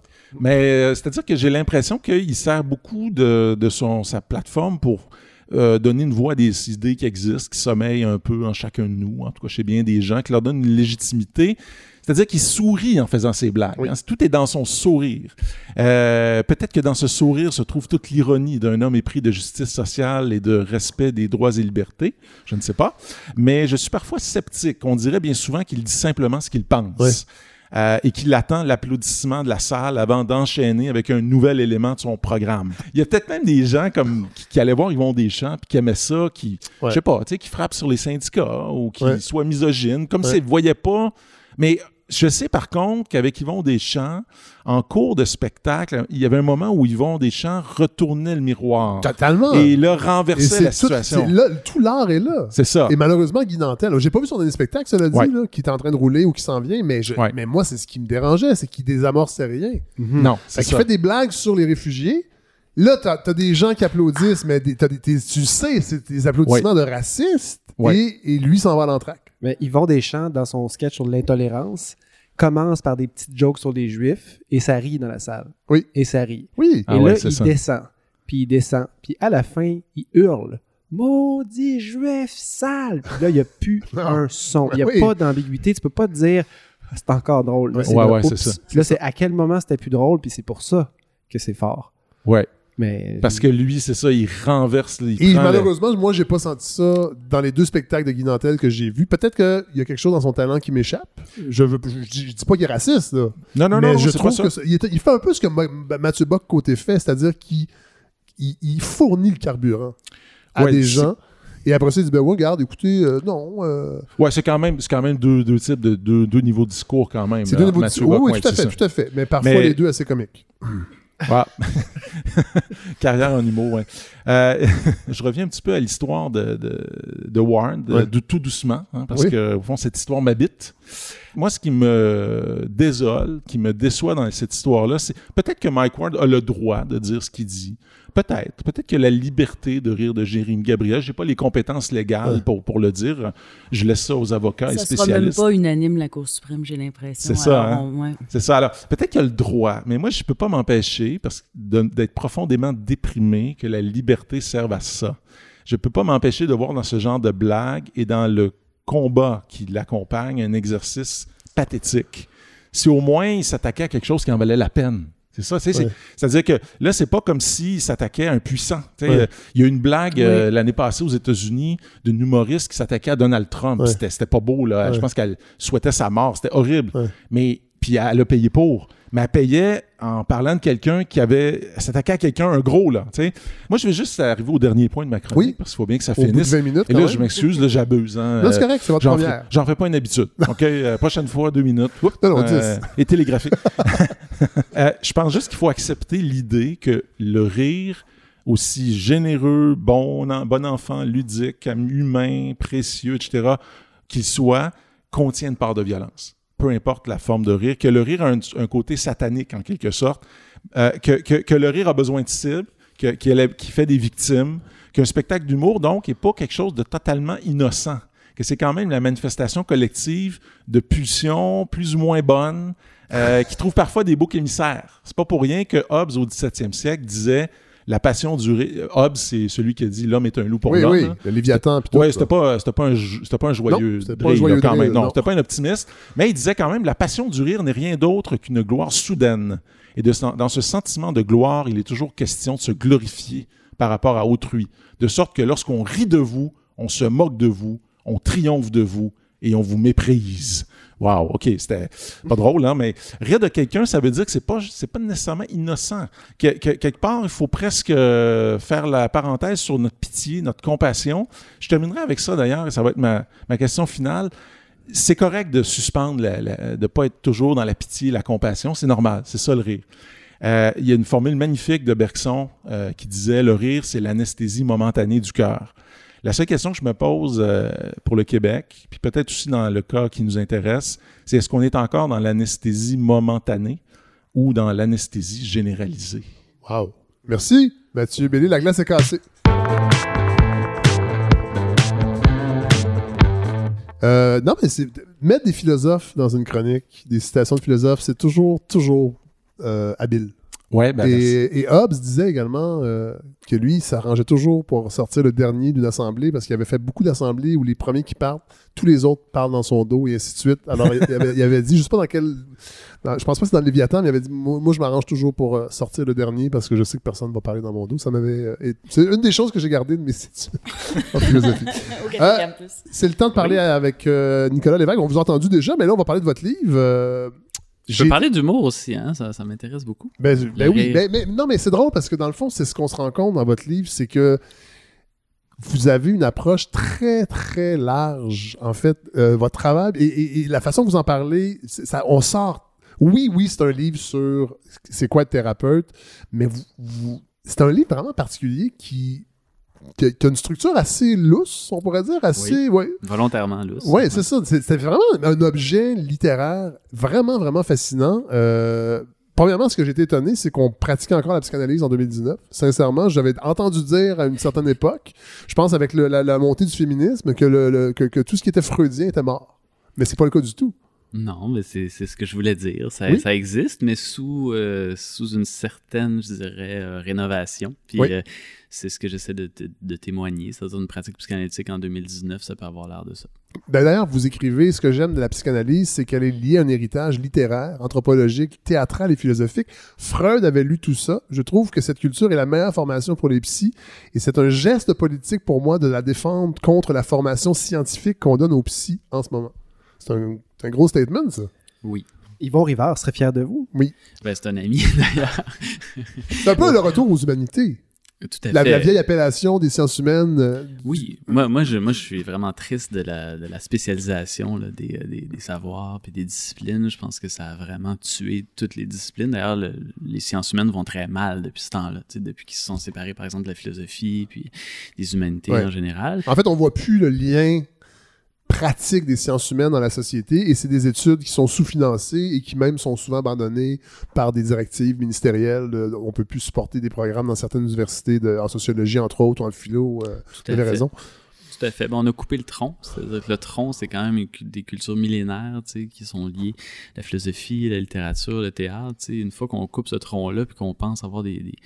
Par exemple, les cours qu'on donne à l'université dans, dans toutes les disciplines des sciences humaines, c'est quelque chose d'un peu pathétique à penser que les jeunes peuvent vraiment apprendre ça sans avoir la base qui Ouais. vient avec. C'est Ouais. c'est quand même incroyable. Tout à fait. C'est- Donc, moi, c'est un drame dans mon domaine. C'est-à-dire que moi, je suis un des derniers Mohicans, si on veut, qui a eu une formation de culture générale. Puis je vois un peu la dévastation, si on peut, que, que ça a fait. Puis j'ai écrit un livre aussi pour témoigner de ça. C'est-à-dire, j'essaie de me battre pour qu'on. qu'on- non pas dans un esprit, je dirais, conservateur, là, de Du revenir. tout, zéro, euh, zéro. Mais c'est pas ça d'être très moderne, mais en Oui. même temps, pour moi, il y a peut-être rien de plus moderne que de dire que euh, une certaine culture générale de base, profonde dans les siècles, permet d'être beaucoup plus euh, moderne finalement que si on ne l'a pas. C'est-à-dire que sinon, on est berné par beaucoup de choses. Et, et est-ce que vous le sentez euh, chez vos patients, vos patientes, ce, ce morcellement-là? Parce que moi je, moi, je le perçois un petit peu. euh, là, je veux pas faire euh, un, procès des autres générations parce que dans le fond, ils sont poignés avec ce qu'on leur a offert socialement dans le système scolaire, entre autres. Mais je le vois, ben, j'ai un garçon de 15 ans. euh, ce- ce- cette coupure dans le grand tronc commun des sciences humaines ou de la culture générale qui a été transmis de génération en génération et que maintenant il y a une espèce de morcellement qui, je crois, n'est pas étranger aussi à l'apparition de- du téléphone cellulaire. Là, je vais parler un peu comme McLuhan, mais comment, comment on, on- on est, on est chacun devant son écran à choisir ce qu'on a bien envie d'apprendre, ce qu'on a bien envie de consommer et qu'il n'y a plus de lien. C'est très morcelé, en fait, C'est très ce, mortel. ce- ce- ce grand tronc de culture générale Ah oui, moi je, moi, je, moi, je suis qui, pas contre. qui peut-être aider à vivre. Moi, je pense que oui. Puis je suis pas contre le morcellement, mais je suis contre le morcellement tout seul. C'est-à-dire que moi, j'aime bien les deux. C'est-à-dire que je- j'aime pas les gens qui défendent juste la culture classique, générale, tout Ouais. ça. Mais j'aime pas non plus ceux qui défendent juste le morcellement. Donc, donc moi, je pense que le- d'avoir les deux, ça permet vraiment de bien naviguer. Tu sais, par exemple, un Mathieu Bellil qui a été formé et qui a une grande culture générale peut être capable, par exemple, de se prononcer sur des enjeux d'actualité, Oui. de culture populaire. Donc, on peut tout à fait naviguer. Sans être politicologue ou, euh, ou formé juste pour faire ça. Exactement. Puis il y a des figures dans l'histoire qui montrent que l'intellectuel, par exemple, c'est un Oui. mot qu'on n'a pas le droit de dire au Québec, mais c'est une balado, fait qu'on Ben oui. on peut se le Qui se revendique plutôt intellectuel de plus en plus. Oui, d'ailleurs, je vous félicite. là. Il y a beaucoup d'invités qui sont des, intellectuels, des essayistes, des, aime, les intellectuels. des gens qui n'ont pas de. hum, justement qu'ils n'ont pas de nom pour les décrire parce qu'ils traversent un petit peu ce découpement des champs qui, qui est franchement, euh, je dirais, violent, en fait. Ouais. Il y a une violence dans le découpement des champs, c'est-à-dire que tu n'as plus le droit d'aller là. Sais, euh, on, on vend ça comme voilà votre discipline, vous êtes chanceux d'avoir une discipline, mais au fond, ce qu'on dit pas, c'est que vous pourrez plus jamais traverser de l'autre bord, par exemple. Ouais. Donc, donc ça, moi, je me révolte beaucoup con- contre ça. On disait ça, euh, Véronique Robert, des avocats, hein, le droit mène à tout tant Ah. qu'on en sort. Est-ce qu'on dit encore, qu'on en sort, je sais C'est pas. très euh, beau, y a- c'est une belle phrase. Est-ce qu'on en sort? C'est ça. Moi, que- Mais c'en quand quand j'étudiais en philosophie, on disait la philo mène à tout. Oui. Alors là, le droit mène... Non, moi, je pense pas que le droit mène à tout. Là. Je pense que le droit, c'est une, c'est une, c'est une job technique. Oui. C'est, un, c'est, un tra- un- c'est un- c'est des études qu'on fait parce qu'on cherche une job puis qu'on veut travailler dans le concret. là, Ou faire la parce qu'on- politique. Parce qu'on n'aura pas de job Ouais. euh, en philosophie. Là, Ouais. ou, euh, Oui. Mais la philosophie euh, du droit, par exemple, c'est, c'est passionnant. Les discussions Oui, mais pour travailler, l'heure. Là-dedans, Ben oui, À c'est moins ça. d'enseigner. À moins d'enseigner Ouais, mais en travailler, c'est supposé d'être après. C'est-à-dire que moi, je pense qu'il Oui. faut quand même avoir une formation qui Oui. est désintéressée au départ. qu'est-ce que vous avez comme formation, vous, Nicolas Lévesque? Officiellement, j'ai une formation de psychologue. C'est-à-dire que j'ai fait mes euh, 11 ans d'université en psychologie, mais euh, j'ai eu une formation parallèle. 11 c'est-à-dire- ans à l'université, donc vous êtes au... Ouais. Ben, c'est parce que moi, j'ai eu, euh, j'ai fait ma- mon, mon bac, après ça, ma maîtrise. Ah oui. J'ai été psychologue après ma maîtrise. Puis après ça, ils ont enlevé ça, là, mais j'ai fait mon doctorat après. Puis, euh, mais j'ai une formation, je dirais, parallèle, c'est-à-dire euh, en cachette. C'est-à-dire que j'avais des parents intellectuels, tout ça, donc c'était quand même valorisé. Puis je, je l'ai comme pas pris aussi de juste être psychologue. Ouais, puis puis je- pour moi, c'était plus que ça, être psy.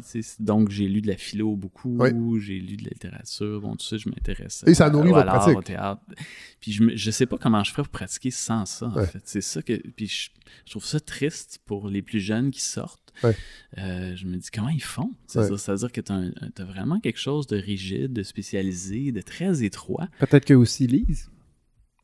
Ah ben il y en a qui lisent, mais, mais je veux dire, j'en supervise par exemple des jeunes Ouais. aussi. J'ai été chargé de cours à l'université. Puis tu sais, je peux- je peux quand même dire que euh, plusieurs en souffrent en fait. Puis il y en a qui veulent d'autres choses. Mais la plupart des psy qui, qui vont lire d'autres choses viennent aussi d'ailleurs. C'est-à-dire qu'il y a des gens qui ont été, par exemple, dans d'autres disciplines avant, puis Ouais. après ça, qui deviennent psy en philo, en théâtre, etc. Puis c'est des gens qui sont déjà immunisés, c'est-à-dire qui, qui ont déjà la conscience que la culture générale, c'est important.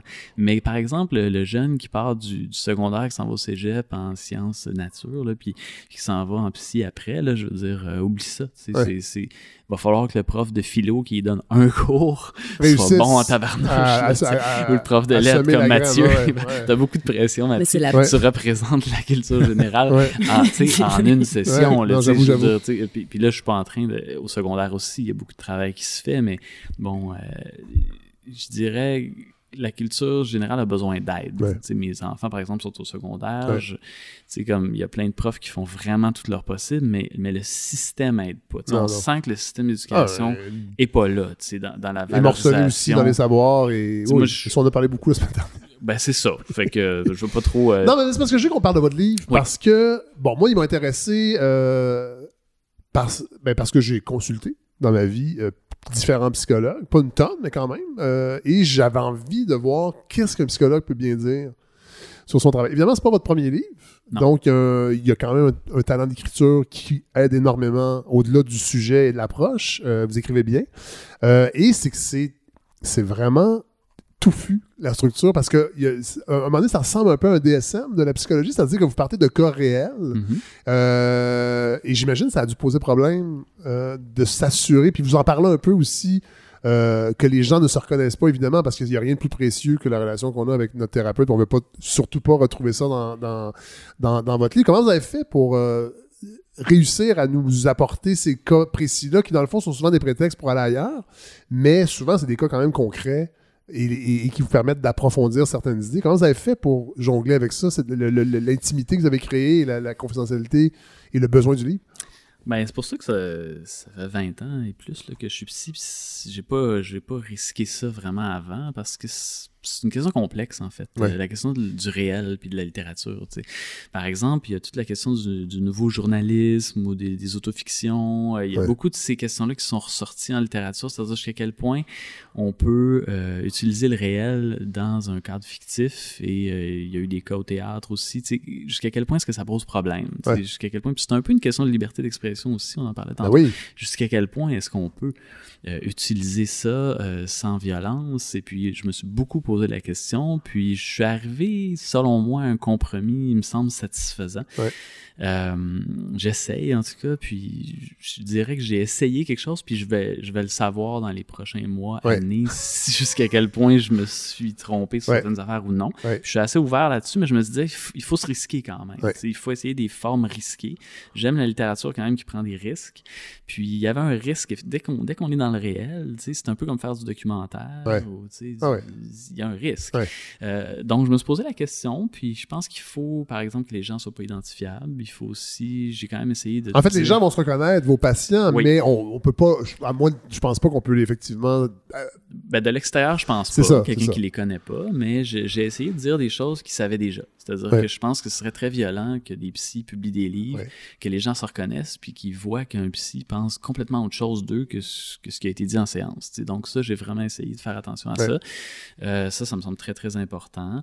Euh, puis au-delà de ça, je dirais... euh, Comment on fait, puis Freud s'était penché là-dessus lui-même, là. Donc je le cite, tout Oui. ça, puis il y a toute une réflexion plusieurs sur- fois, d'ailleurs. Comment on fait au niveau du droit individuel puis du droit collectif, justement, encore une fois, il faut quand même aussi que la société avance sur ses réflexions sur la psychothérapie. Puis ce qui a un peu tué la psy puis la psychanalyse aussi, c'est que pour éviter ça, ce que je comprends très bien que beaucoup de gens évitent ça dans leur écriture, ben on se perd dans des théories. Qui souvent sont plus de l'ordre du jeu de mots, puis tu sais, euh, euh, et donc on a évité le réel pendant Ouais, ouais. beaucoup de temps. Ouais. Et on s'y est perdu euh, royalement. Parce que le réel, l'aller-retour entre le réel et la théorie, c'est ça qui fait une théorie saine. Ouais. C'est ça qui fait une théorie vivante. C'est Ouais. ça qui fait une théorie de son époque. Puis donc, il faut y aller dans le réel des fois. Puis je me suis un peu risqué, puis on verra bien. Et d'ailleurs, vous dites, euh, on se trompe souvent, en fait, la, la- la psychologie ou la pratique psychologique se trompe quand elle prétend servir à quelque chose. Si vous revendiquez un peu, dans le fond, que l'espace qu'on crée entre un thérapeute et son patient ou sa patiente, c'est, c'est- on, on cherche pas nécessairement un résultat. C'est un peu contradictoire. Ça me fait penser un peu à la méditation où on médite pour ne pas avoir de résultat. Oui. Euh, il faut juste la pratiquer. Puis éventuellement, il arrive des choses, mais on doit, on doit pas les désirer. Moi, ça me fait penser à ça un peu. Là. Ah, mais je suis tout à fait d'accord. D'ailleurs, il y a des liens entre la psychanalyse puis, euh, par exemple, l'héritage euh, oriental, Ouais. tu sais, euh, autant zen, yoga, bouddhiste. Ouais. C'est-à-dire que c'est de faire abstraction du but, du, donc de- le processus en lui-même et le but. tu sais. Oui, oui, tout à fait. Le chemin et le château, comme on dit. C'est-à-dire que, effectivement, c'est c'est ça qui est le plus difficile, en fait, parce que les gens arrivent avec plein de buts, plein de projets, Ouais. plein de tout ça, et évidemment... on Et une attente de résultat. et une attente de résultat. Puis on vit dans une société malade Ouais. de ça. Ouais. Donc, évidemment, l'espace psy est d'autant plus important dans une société qui n'est que résultat, que performance, que but. Ouais. Et d'arriver, moi, je pense que c'est pour ça que je compare beaucoup plus l'espace psy à l'espace artistique. C'est-à-dire que l'im- l'importance, c'est d'avoir justement de l'espace, une liberté, de ne pas savoir où est-ce qu'on s'en va. Puis à un moment donné, quelque chose qui se dessine, qui peut être de l'ordre de l'esquisse, qui peut par exemple, il y a des artistes qui ont, qui ont exposé des, des esquisses de dessin, Ouais. qui sont pas nécessairement la toile qu'ils voulaient, mais puis l'écriture, c'est un peu ça aussi, Ouais. comme moi, ça fait longtemps que j'ai abandonné l'idée d'écrire le livre que Ouais. j'aurais voulu Le écrire. grand livre, la grande œuvre. Ça n'existe pas, c'est que des esquisses. Puis je pense que la thérapie, c'est beaucoup ça, c'est-à-dire que chaque séance est une sorte d'esquisse, d'une certaine façon, qui fait le deuil de la grande révélation aussi, parce que les gens pensent qu'ils vont venir en psy, puis bon, c'est sûr. Des fois, ça arrive, par contre, mais quand même, la plupart du temps, c'est pas vrai qu'une séance, qu'on découvre une chose, tu sais, comme, paf, Ouais. ça nous tombe dessus, puis ça change notre vie, tu sais. C'est pas vraiment comme ça que ça se passe. La vie, c'est beaucoup de travail, la création, c'est beaucoup de travail, puis l'espace psy, c'est du même ordre. Donc, c'est vraiment un espace de détente, de liberté, euh, où on peut respirer, où on peut essayer des choses. euh, Et puis- pourquoi avoir choisi la psychanalyse? Parce qu'il y a il y a plusieurs. Ouais. Il y, a plus, il y a des modes, je pense, aussi en, en thérapie, j'imagine? En tout cas, il y a des tendances Ah oui. de. En tout cas, moi, euh, dans mon cas, euh, je ne l'ai pas senti tant que ça parce que j'ai été chanceux. La, les, les trois personnes que j'ai consultées, il y en avait une qui était dans l'analyse, euh, était très rigide d'ailleurs.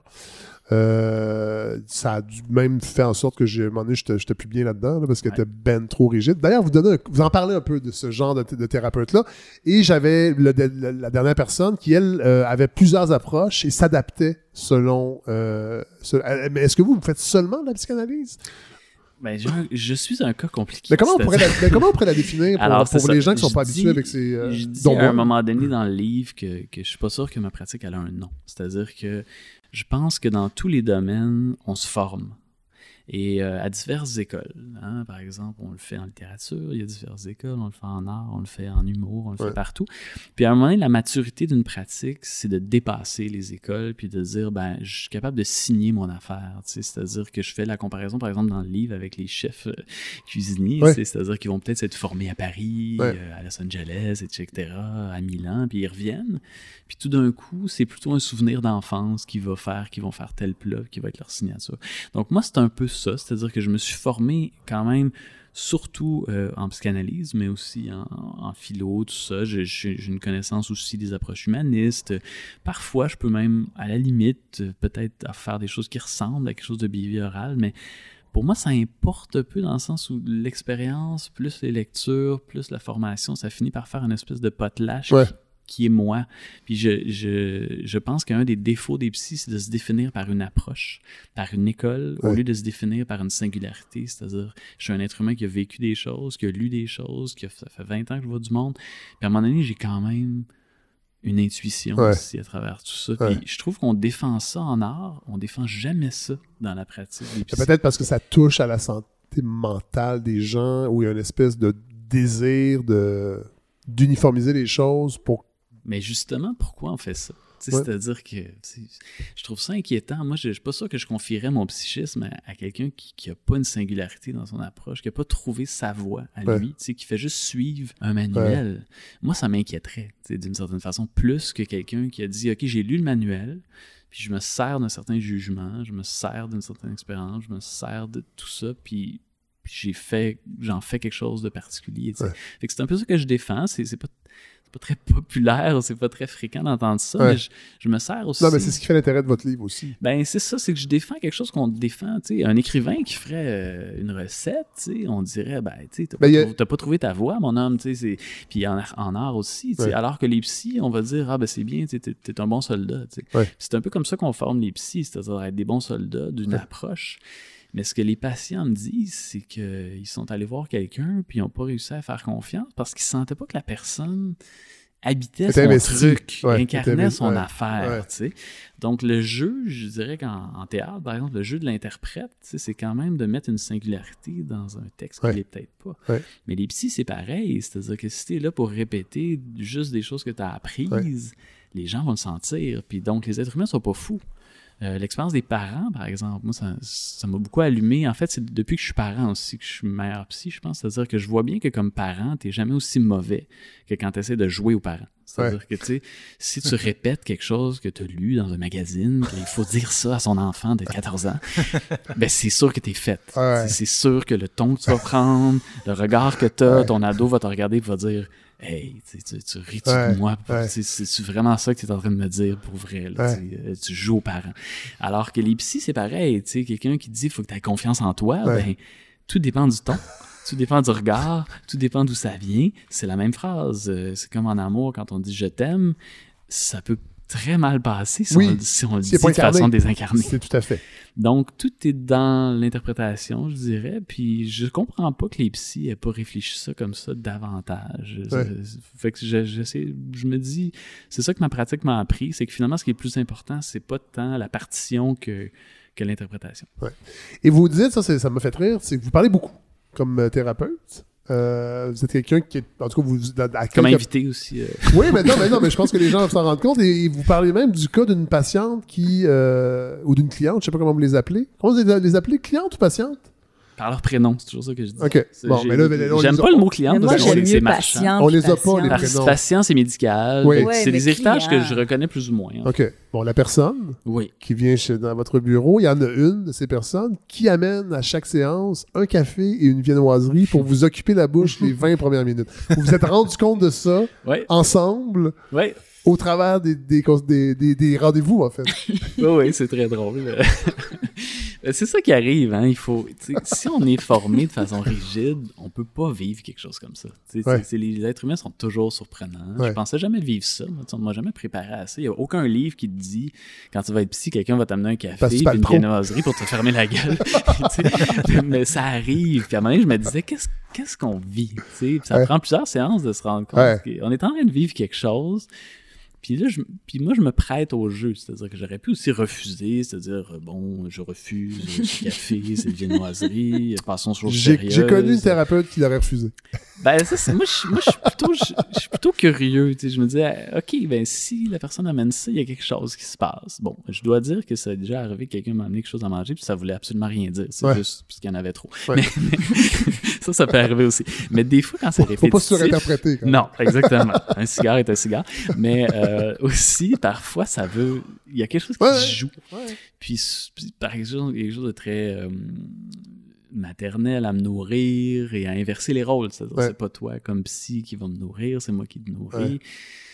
Bon, etc. Puis dans ce cas de cette patiente, elle aimait bien avoir son, son 20 minutes de, tu sais, de, de, de free speech un peu. Là, puis, euh, puis on en a bien ri après, mais on a quand même réussi à faire beaucoup de liens avec plein d'affaires. Fait que tu vois, ça part.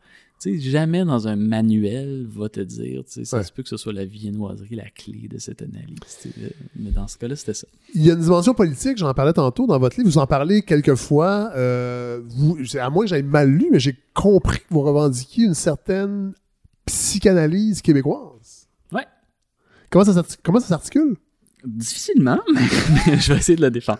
C'est une idée que j'ai eue. Euh, Avez-vous un peu de café? hein? peut-être d'autres Une viennoiserie. Peut-être d'autres vins, Larry?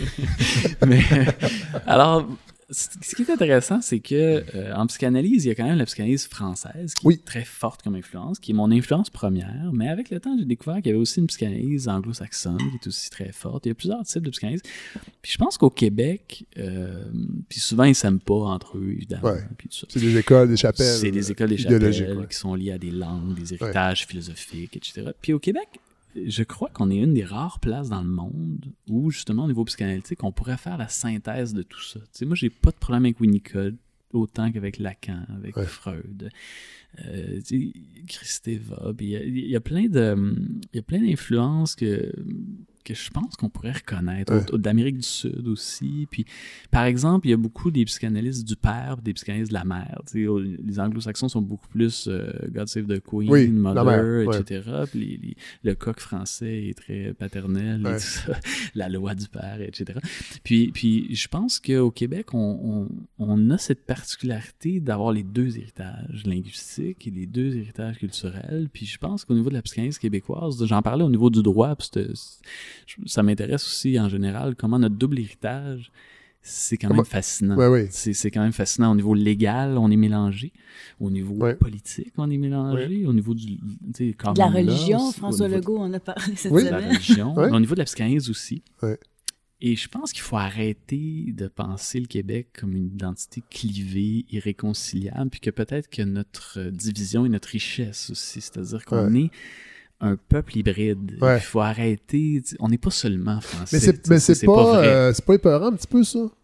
Justement, de pas retrouver une, une certaine filiation? Ben, ben, C'est pour ça qu'on a la difficulté à, à conjuguer ces identités multiples. Ben, c'est pour ça que je, je prends la parole publiquement pour dire n'ayons pas peur. C'est-à-dire que, que c'est, toutes les vies individu- individuelles, on est, tu sais, par exemple, on a tous eu plus qu'une personne qui nous a influencé dans Oui. la vie. Oui. Ben, déjà, on part de là. tu sais, Ouais. Chaque être humain est une composition de plusieurs héritages. Pourquoi les peuples seraient pas capables? De toute façon, c'est quoi un français? tu sais, C'est quoi un anglais? Historiquement, c'est très compliqué. tu sais, Si on recule plus loin, c'était jamais une unité. hein. Toutes les identités viennent de pluralité Ben et d'influences très complexes.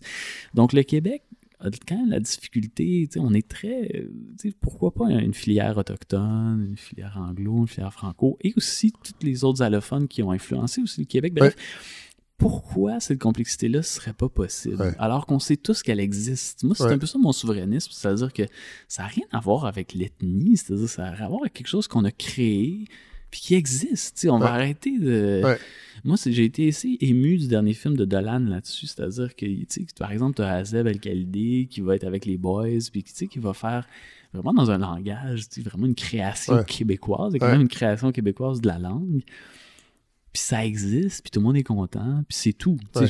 Pourquoi est-ce que ça, on n'est pas capable de juste reconnaître qu'à plein de niveaux, peut-être au niveau légal, peut-être au niveau psychanalytique, peut-être au niveau politique, peut-être au niveau Ouais. de plein d'affaires, on a créé quelque chose de bizarre, d'hybride, de, de multiforme, mais qui existe. Comme chaque être humain est une espèce de drôle de patente. Moi, comme, comme psy, j'ai jamais trouvé un être humain simple et Ouais. plate. là. Tout le monde est très, très compliqué. là. Dire, on, on hérite de 3, 4, 5, 7 générations dans, notre, Ouais. dans notre psychologie. Fait que pourquoi, pourquoi le Québec est pas capable de dire, ben, ça, il y a quelque chose, quelque chose qui existe, puis on, on, est, on s'en reconnaît, tu sais. Euh, on, on reste dans le politique parce que vous dites que c'est souvent ta- tabou, la politique, ou l'impact de la politique dans les bureaux de psy. Euh, Et pourtant, vous, vous parlez de vraies dépressions, entre autres souverainistes. Oui, oui. Ah oui, c'est nouveau. euh, dans ma pratique, j'ai vu- il y a quelque chose Ça, c'est des, gens, c'est des gens du Parti québécois, j'imagine, qui, qui viennent vous consulter. Euh, c'est une excellente question. Je dirais plutôt non. Je dirais plutôt c'est des gens qui ne trouvent pas de parti. C'est-à-dire Ah, que ouais. en général, quand on trouve Ouais. un parti, on, on déprime moins. On... Les orphelins. C'est pas le Saint-Pierre Ouais. Il est démasqué. Ben non, finalement, il trouve un parti. Mais non, c'est plutôt un Paul Plamondon, euh, Plamondon qui aurait dit je ne vais pas m'engager parce que je trouve Ouais. pas de parti oui, oui, qui c'est ça. répond ça. à ma voix. C'était les orphelins politiques. Ouais. Exactement, Ouais, mais euh, puis- exactement. Puis, puis je pense qu'il y a beaucoup d'orphelins politiques, Ouais. c'est-à-dire qu'on peut avoir, euh, je sais pas, moi, on peut par exemple être très sensible à la cause en- environnementale, puis pas savoir à quel sein se vouer, Ouais. ni à quel organisme, ni à quel parti. C'est la même chose pour le niveau de souverainisme. Moi, je suis souverainiste, puis bien honnêtement, je me lancerai en politique demain matin, je sais pas où j'irai. Ouais. Je, je sais pas. Fait, que- fait que c'est quand même. Il y a une solitude quand même actuelle, c'est-à-dire que je suis pas sûr que les Solitude politique. Oui. Oui. je suis pas sûr que on se sent reconnu par ce qui existe. C'est-à-dire qu'il y a beaucoup de gens qui sentent que leur singularité n'est pas représentée par une voix sociale. Ouais. Donc. euh, Et pourtant, on est beaucoup dans Ouais. l'identitaire à gauche, entre autres. mhm, Euh, en fait, le discours, le discours de la gauche s'est un peu transformé pour être moins dans le comment on vit ensemble, entre autres, ou comment je, on peut faire coexister plein de micro-identités. Euh, donc, ça conforme, ça, ça confirme ce que vous dites, c'est qu'il y a- il y, a quand même un désir, les gens sont, se sentent seuls, mais ont envie de, de rendre public, en fait, leur singularité. Tout à fait. Puis d'ailleurs, le cas de la gauche, est, moi, je le trouve vraiment intéressant parce qu'il y a des conflits aussi dans la gauche. Oui. Ça, on en parle moins. On aime bien faire des conflits Ouais, je dirais droite-gauche. qu'on mais- on en parle de plus en plus quand même, Ben, de- c'est du clivage de la gauche, entre Ben, autres. c'est intéressant parce que, par exemple, il y, a, il y a une gauche justement plus des droits individuels, il y a une gauche plus des droits collectifs Oui. d'ailleurs. Oui, tout à fait. Puis, puis euh, c'est deux générations souvent d'ailleurs Oui, qui s'affrontent. oui.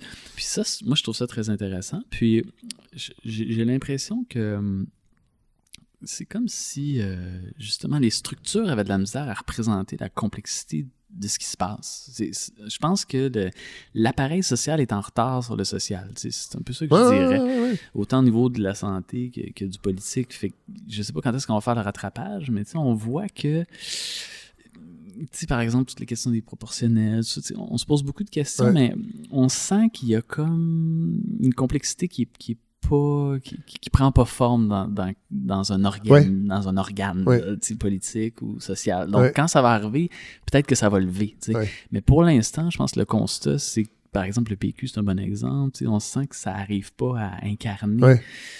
Quelque chose de l'ordre d'une complexité. Ouais. Puis souvent, en politique, ils vont simplifier, simplifier, Oui, simplifier le message. C'est souvent ça, malheureusement, l'impulsion, c'est de simplifier. Puis je pense qu'il faudrait faire l'inverse. Bien honnêtement, je pense que euh, l'identité québécoise est complexe. Les désirs des Québécois sont complexes aussi. C'est-à-dire qu'on on, va voter d'un bord fédéral, au provincial de l'autre. On On est- veut... il y a une ambiguïté. Oui. Moi, en tout cas, je trouve qu'il y a une ambiguïté que souvent, on devrait, sans, ben, peut-être la célébrer, mais on devrait la- l'accepter, en fait, que le Québécois est, Oui.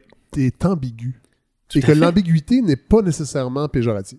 Mais ça peut être une grande richesse Ouais. si tu en fais une richesse. C'est pour Ouais. ça que moi, je me gêne pas de, de faire de la thérapie collective. C'est-à-dire que moi, Ouais. c'est le genre de conversation que j'ai avec les gens à mon bureau. C'est-à-dire qu'il y a des gens qui vont voir leur complexité comme un problème. Puis il y en a d'autres qui vont en faire une richesse.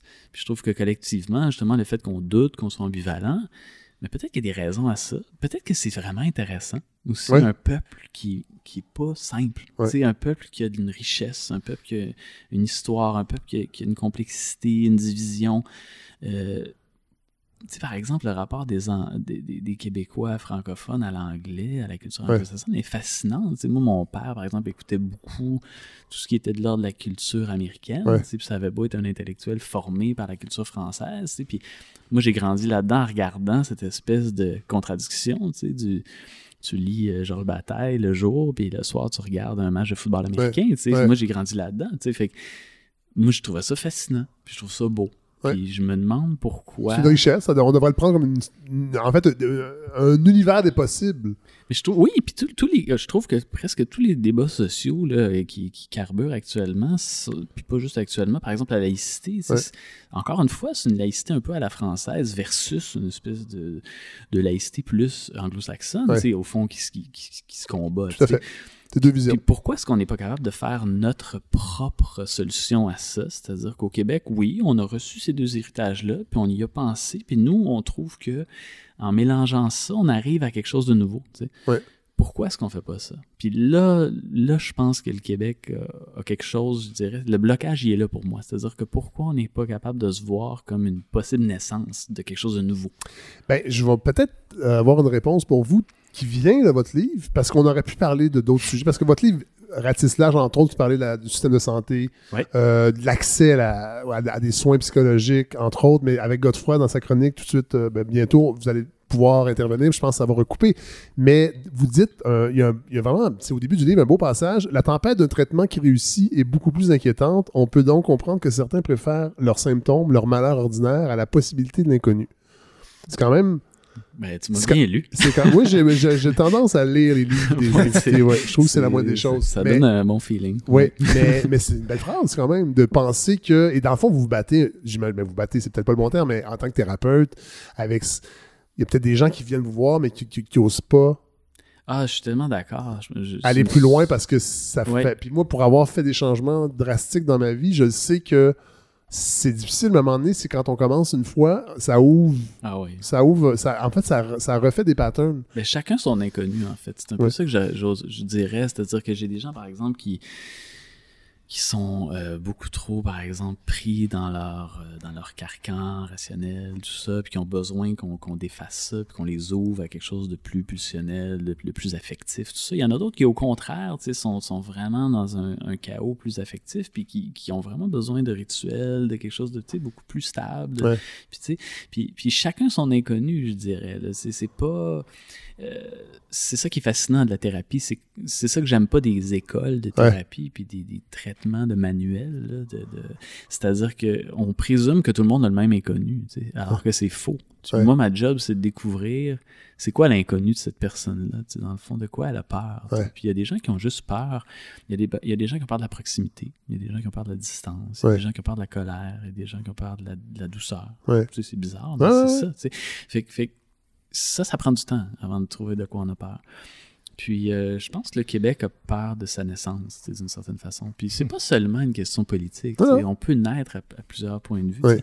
Puis, puis je pense que euh, on aurait vraiment intérêt à cette question de pas avoir peur d'essayer des choses qu'on n'a jamais essayées, d'aller dans Totalement. l'inconnu. sais Totalement. tout est là. Ouais. En thérapie, c'est juste ça. C'est-à-dire que c'est jamais des miracles, mais c'est toujours si tu fais un petit pas vers L'inconnu. l'inconnu. Ouais. Puis Dieu sait qu'élever des enfants, c'est ça. Tu n'as jamais nagé dans ta vie, mais ça serait le fun que tu fasses un, Ouais. sais, un, petit, un petit coup de, de bras, de Ouais. bras puis de jambes dans ce sens-là. Ouais. T'as- t'as jamais conduit ça, un, un vélo, tu sais. Mais, tu sais, regarde, on, on va y aller, sais, une journée à la fois. Puis je pense T'as que... jamais vous voyez ton père, alors comment? Ludo? Non, ça, ça a l'air à du connu. tu l'as jamais tutoyé. fait que voilà, ben, je pense que c'est. Je suis content que tu aies soulevé ce- cet aspect-là parce que c'est vraiment ça ma pratique. C'est-à-dire, j'essaie de découvrir l'inconnu de chacun. Ma pratique aussi d'intellectuel, je dirais, au Ouais. fond, c'est-à-dire que. la littérature, les arts, tout ça, essaie de, de trouver l'inconnu de l'humain, puis de, de chaque culture, puis, Ouais. puis de faire un pas avec là-dedans. Puis je pense que si on essaye ça, on se trompe jamais.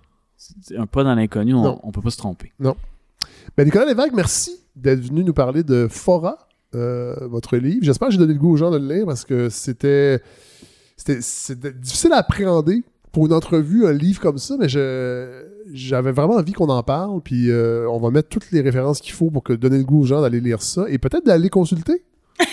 Mais oui, c'est Mais sûr. non, mais, mais- mais ça aussi, c'est l'inconnu pour bien des gens. Moi, je pense consulter, c'est l'inconnu. Ben oui. Non, non, mais ça fait peur beaucoup. Ça fait peur, effectivement. Puis que je pense que souvent, ne serait-ce que par.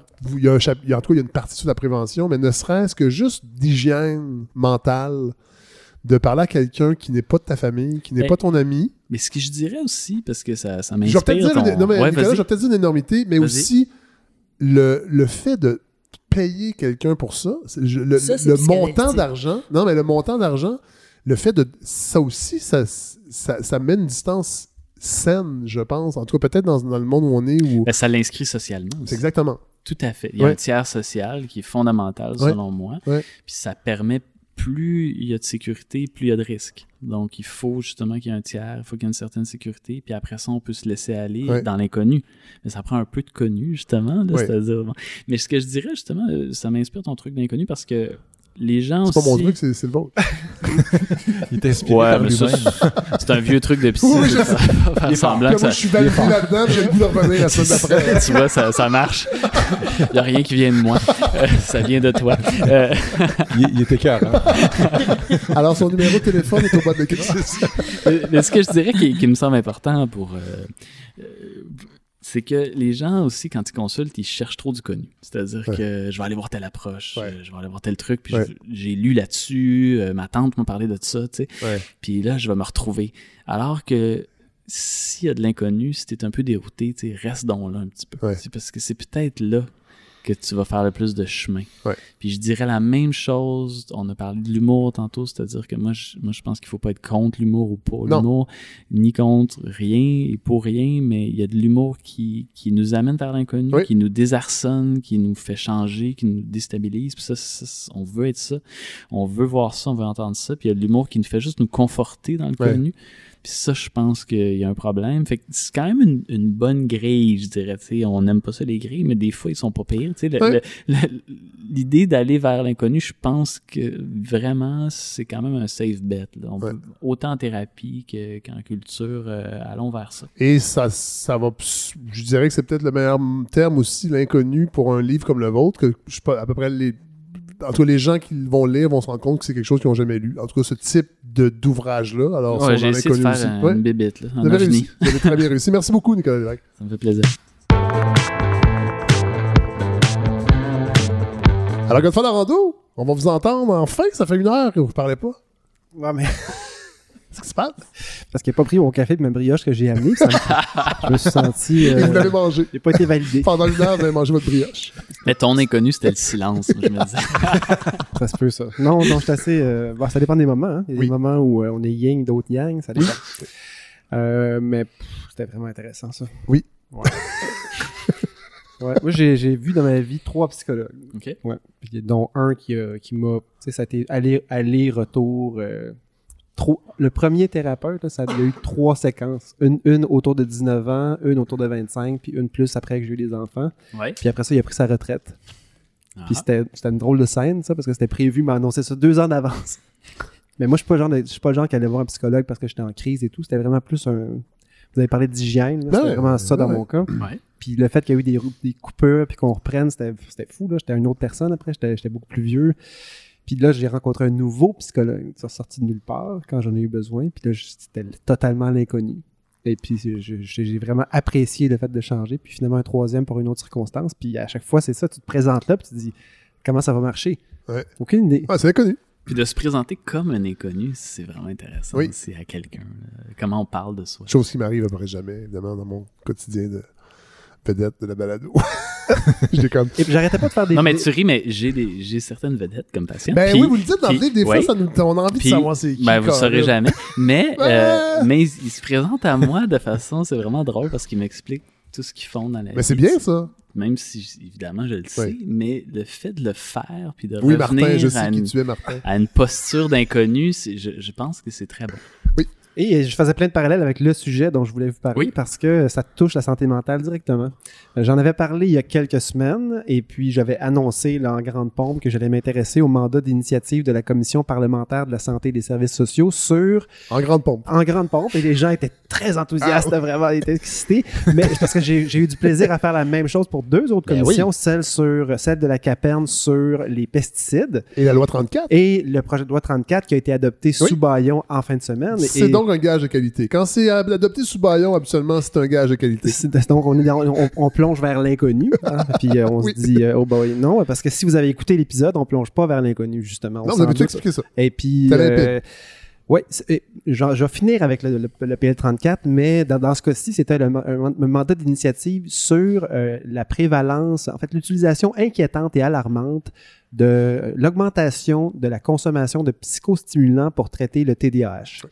Et donc, euh, ah, il y a un problème. Ben oui, on en a entendu parler un peu. Oui, il y a beaucoup d'enfants dans les écoles. qui TDAH, sont- qui est l'acronyme, rappelons-le. ben, je, je, je continue. Ok. Euh, mais donc, euh, le premièrement, les psychostimulants, c'est le Ritalin, le Concerta, le Vivance, qui sont des médicaments utilisés pour traiter le trouble euh, de dé- déficit d'attention et parfois d'hyperactivité. Donc, le H, c'est l'hyperactivité. Je savais pas, mais c'est assez fréquent, le TDA. Donc, des gens qui ont simplement un déficit, un déficit d'attention et beaucoup plus difficile à diagnostiquer, à trouver, en fait, dans un... Le principe du TDAH, c'est que le H fait que l'enfant dérange. Oui. Et Ouais. là, c'est pas trop long que quelqu'un va euh, en parler.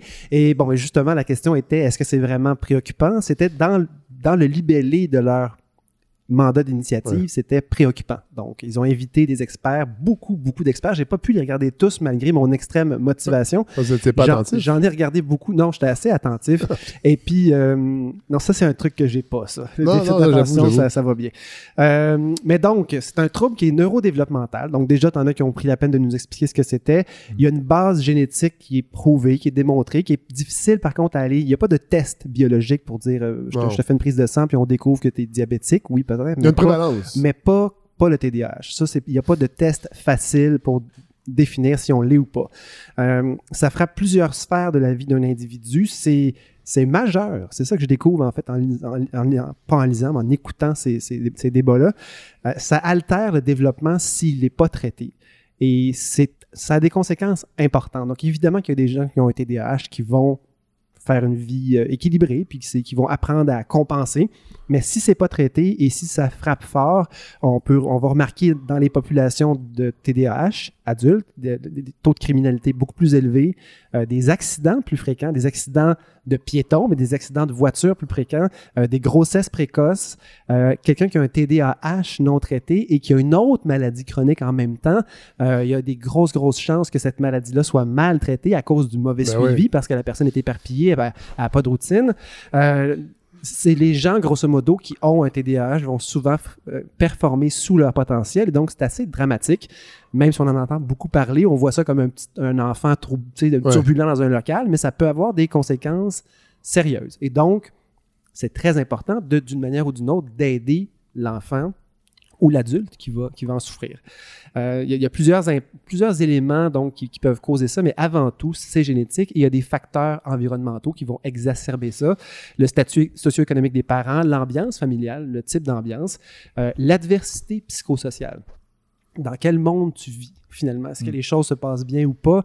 Euh, L'alimentation, on se pose des questions aussi. Les réponses sont pas là par contre. Euh, le temps Mais d'écran... elles sont pas, les réponses sont pas claires. Non, les réponses sont pas claires. Même Ouais. le temps d'écran qui est dénoncé à gauche et à droite, ben, ceux qui sont venus, entre autres de l'INES, faire leur bilan, ils disaient, mais on n'est pas capable de, de vraiment mesurer à partir de quelle durée. Tout ce qu'on sait, c'est qu'un écran, c'est tellement construit pour capter l'attention qu'une personne qui en écoute beaucoup, qui se soumet beaucoup à, à- à toutes sortes de fréquentations d'écran, téléphone, ordinateur, euh, tablette, peu importe, mais c'est une machine à stimuler Ouais, l'attention. Et à un moment donné, on sature et on devient beaucoup moins sélectif. On est, tout- on est habitué à avoir des signaux super forts. Puis avoir des récompenses comme En euh, plus. incluses. Quand on ouvre un livre après, on trouve ça plate en crise. Euh, effectivement.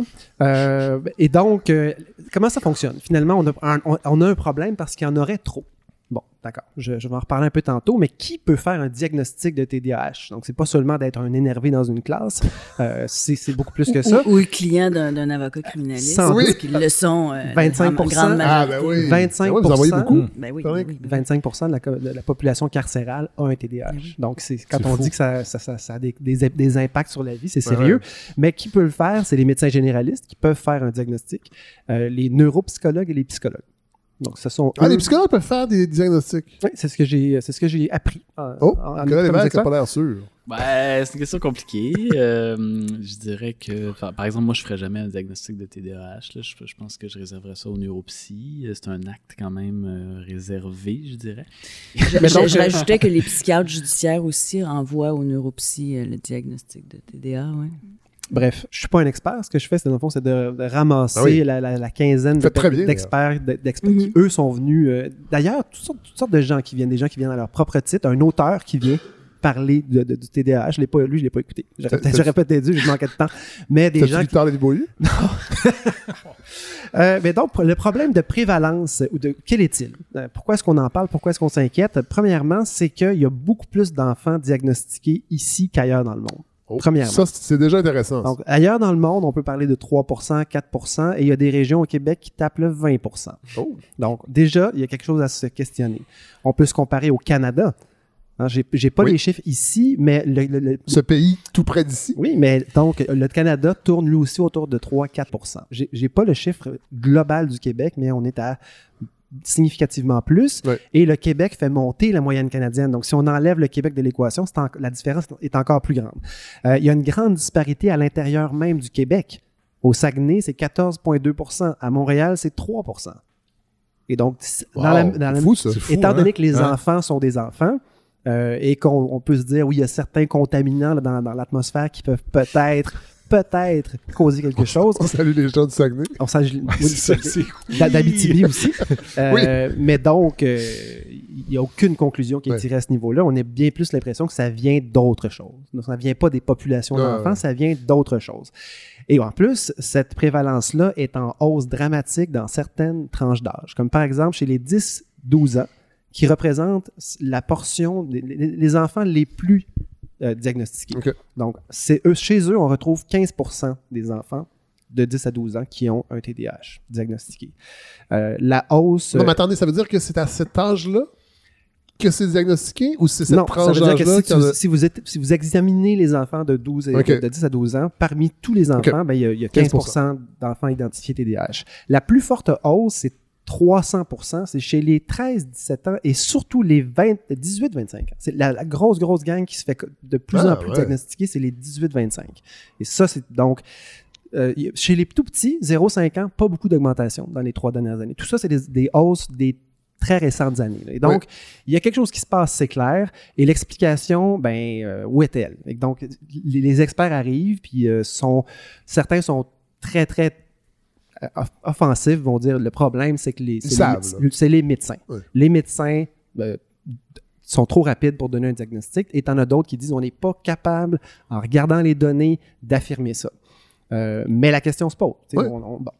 Euh, donc, euh, certains même relativisent la hausse. Il y en a qui vont dire, on constate qu'il y a une hausse de- du taux de prévalence euh, du TDAH, mais il y a aussi une hausse dans l'asthme, il y a aussi une hausse dans l'anxiété.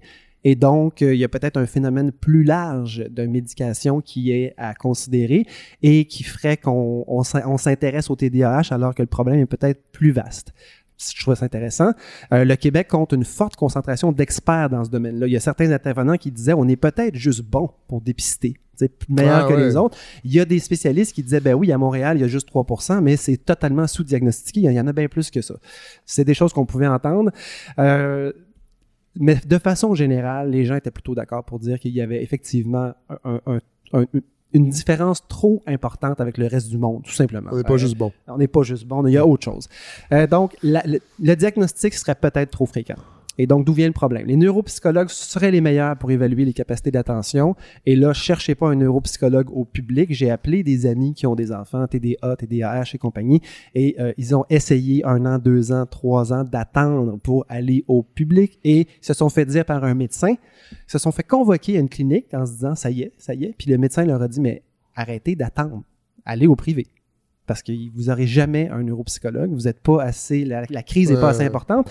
Et donc, ce test-là coûte à peu près 1500 dollars. Donc, si vous voulez un diagnostic reconnu, euh, dans lequel on va Ça veut vraiment- dire que va- c'est peut-être beaucoup plus que 16 Non. Non. Parce qu'on a, non, mais s'il y a plein de gens qui n'ont pas les moyens de se payer ce test-là pour, pour pour Qu'est-ce qu'ils vont faire, Fred?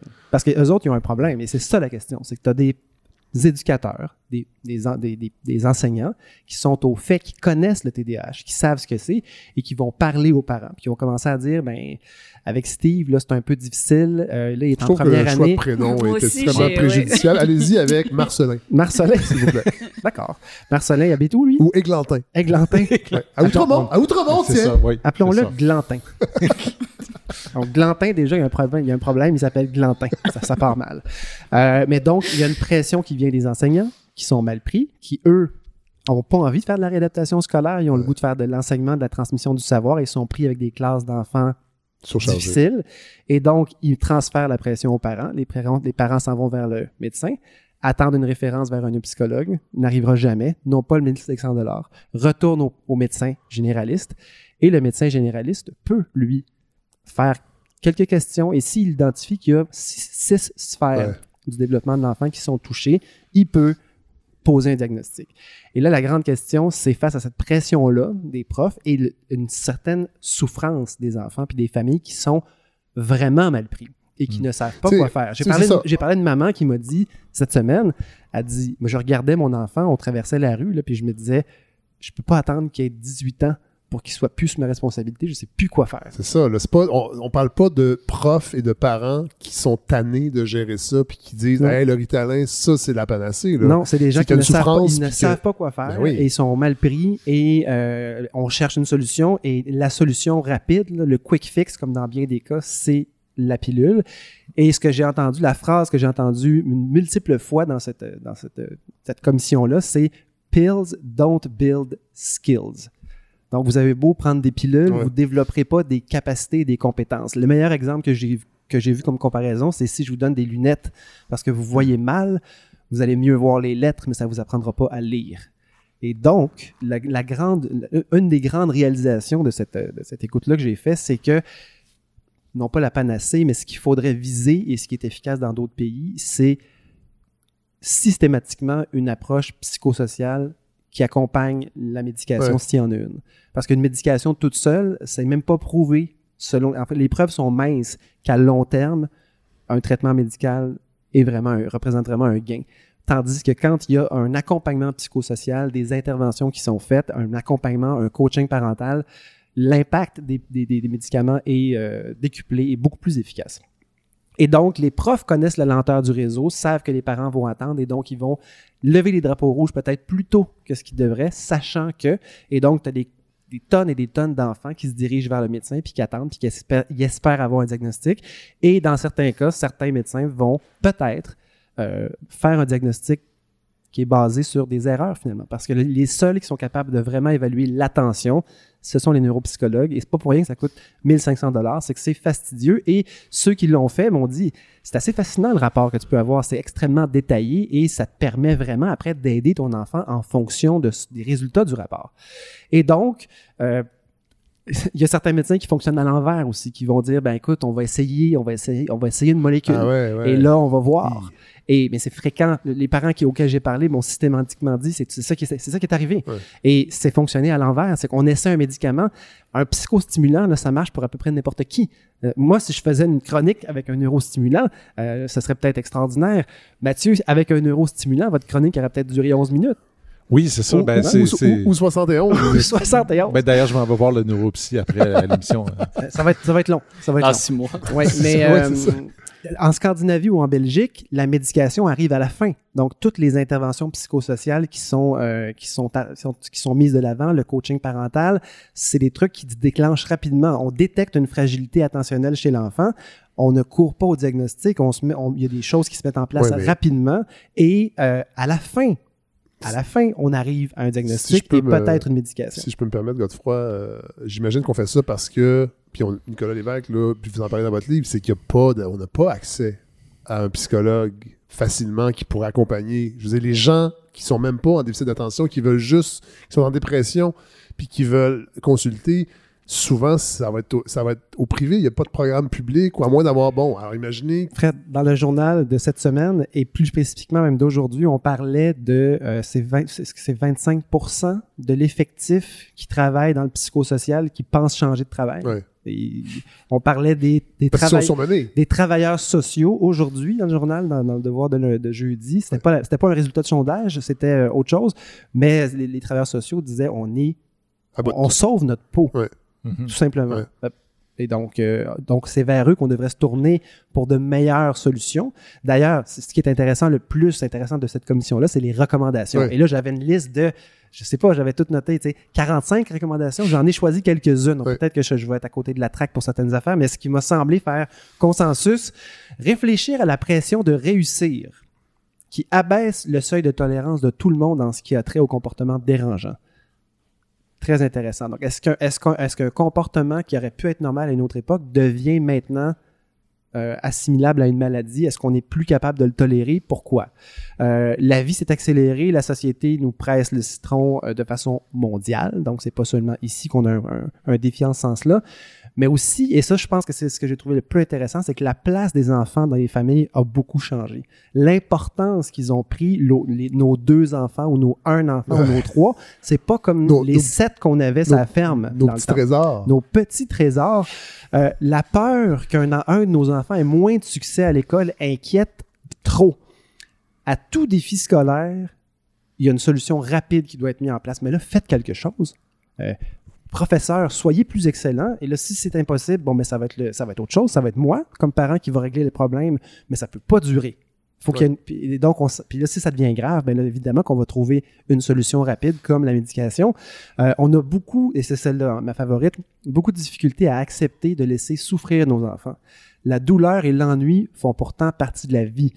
Là, je donne un exemple. Mon enfant a mal au ventre, pas tout le temps, une fois de temps en temps, la veille d'un gros examen. Il fait de l'anxiété. Il faut que ça arrête. Mais faire de l'anxiété la veille d'un examen, ça peut être une des, un des éléments qui vont le mobiliser pour étudier plus d'avance la prochaine fois. Euh, Mhm. si c'est tous les soirs, c'est autre chose. Ouais. Mais donc, il y, a, il y a un quick fix, il y a une, une solution rapide, ça ne peut pas durer. Mon enfant souffre. Et c'était une des, des neuropsy qui disait c'est quelque chose qui est relativement récent ça, dans notre histoire. Euh, changer la culture qui pousse les parents et les médecins à chercher des solutions à tout ça rapidement ferait partie aussi de, de- de- des recommandations. Mais l'importance prioritaire était mise sur le diagnostic. Donc, il faudrait trouver une façon que les diagnostics soient plus fiables. Et évidemment, ça pointait un peu vers les médecins généralistes qui, on, l'a vu un peu, plein, plein de, de questions que j'ai posées à des parents, des diagnostics posés en 10, 15 minutes. Et parfois, c'est vrai, mais c'est parce que derrière tout ça, il peut y avoir de l'anxiété, il peut y avoir une dyslexie qui fait que l'enfant est super stressé à l'école, il peut y avoir de la fatigue, il peut y avoir toutes sortes de choses qui miment le TDAH. Et euh, ben, ensuite, si, si l'enfant se fait prescrire une molécule, puis qu'il part avec ça, puis qu'il revient pas en suivi, ben, il peut être traité pour un TDAH qui est plus, qui est pas un vrai TDAH Ouais. et qui, dis- qui disparaît par lui-même. 50% des cas de TDAH diagnostiqués disparaissent éventuellement. Ah ouais. Ouais, parce qu'il y a plusieurs de ces cas-là qui sont liés à l'immaturité du cerveau finalement.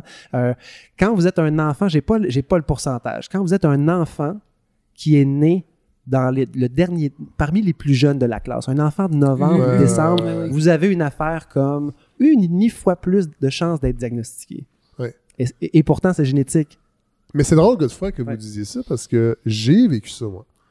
Mon, mon garçon euh, est un jeune, euh, il est né en septembre. Mhm. Et la première année, en première septembre, année, septembre, c'est la, la- il est à la fin. 3 là. septembre. C'est Il est toujours le plus jeune. C'est le jeune le de sa plus jeune, cohorte. Et, C'est euh, pas le 1er octobre? Non, ben, C'est ça dit- 30 c'est ça. septembre. C'est 30 septembre, mais non, c'est ça donc. Ouais. Et euh, en première année, la prof avait. Première étape, Mhm. la prof m'écrit puis me dit faudrait peut-être être attentif. euh, Je pense que votre garçon a peut-être un problème d'attention. Soyez attentif parce que lui, il l'est pas. J'ai- Ouais, mais j'ai dit non, je pense pas. C'est qu'il il- il- il est trop jeune. Et c'est tout- c'est c'est Puis l'après-midi, à un moment donné, il est comme il regarde dans les airs parce que ça peut être un petit peu long pour lui. C'est pour ça que l'entrée précoce. C'est la seule fois. là. Oui, je le sais. Mm, Puis moi, ouais. sincèrement, aujourd'hui, je me demande si ça aurait pas été préférable d'attendre une année. Mhm, mhm. Mais là, il s'emmerdait à la garderie. Il y a ça On sentait qu'il s'emmerdait. Ouais, on fait ça. notre mieux. Puis là, aujourd'hui, il va très, Voilà. très bien. Euh, mais je continue avec les recommandations. Donc, raffiner le Mais diagnostic. va très bien. C'est Euh, relatif, mais continue. Ben, mais est-ce que vous acceptez Il ça? être content va très bien. quand il vous Je fais écoute. Il va très bien. Ou puis quand il va moins bien, ben, c'est pas si grave que ça. C'est- Finalement. Non, tout à fait. Bon, Tout à fait. c'est ce qu'on lui souhaite. C'est ça. Euh, on a raffiné le diagnostic, éviter les diagnostics trop rapides qui prennent d'autres troubles pour le TDAH. Euh, une approche multimodale, c'est celle-là qui est prouvée scientifiquement, c'est-à-dire médication d'un côté si elle est nécessaire, mais Suivi, approche ouais. psychosociale, adaptation dans les écoles, suivi, coaching parental, ça revient partout. Coaching parental, les parents qui j'ai parlé m'ont dit, pendant que tu attends ton diagnostic, là, puis que tu cherches une façon d'aider, il n'y a personne qui t'aide. Puis là, tu as des profs qui te mettent de la pression, Ouais. puis là, tu deviens un parent qui capote, puis tu sais pas quoi faire, puis là, Ouais. t'empires la situation par ton comportement. Et on- j'avais, ce que je leur ai dit, c'est ben, dans la commission parlementaire, une des recommandations, c'était rapidement, s'il y a des fragilités attentionnelles de détecter, qu'on se dirige vers un déficit d'attention diagnostiqué ou pas. Il devrait y avoir une, procédure universelle qui se met en branle, du coaching parental, euh, du travail de ces habiletés-là de, gestion des émotions chez les enfants. Puis quand j'ai dit ça à la maman, elle m'a dit ça m'aurait tellement aidé. Puis ce midi, j'étais avec une de mes amies qui me disait que elle, en avait eu. Puis là, je m'attendais à ce qu'elle me dise maudit que c'était niaiseux, c'était innocent, comme les cours prénataux au CLSC. Non, elle m'a dit ça nous a sauvé la vie. Mais elle, elle en a eu. Mais c'est pas tout le monde qui en a. Ouais. Et ça devrait être universel. Euh, freiner l'exode des intervenants psychosociaux. Je faisais le lien avec l'actualité tantôt, mais il n'y en a pas assez. Il y a des psychologues au public, ils sont, ils, ils sont, ils sont pas là. Il n'y en a pas. Trouvez-en, il n'y en a pas. Euh, il faut s'intéresser à la santé mentale des jeunes euh, de façon plus générale. Parce que tu as les pédiatres qui eux-mêmes étaient à l'origine de cette commission-là. Ils ont fait une lettre ouverte dans les journaux cette année, au début, au- quelque part au printemps. Et c'est ensuite de ça que.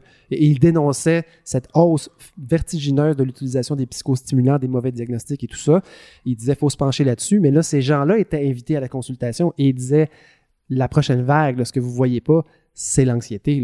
Mhm. L'anxiété qui est en dessous de ça, de tous ces faux TDAH, car il y en a sans doute, Ouais. mais aussi des vrais diagnostics d'anxiété qui sortent et qui sont médicamentés aussi. Il dit Oh, je, je ne voyais jamais ça, moi, comme pédiatre, il y a 20 ans.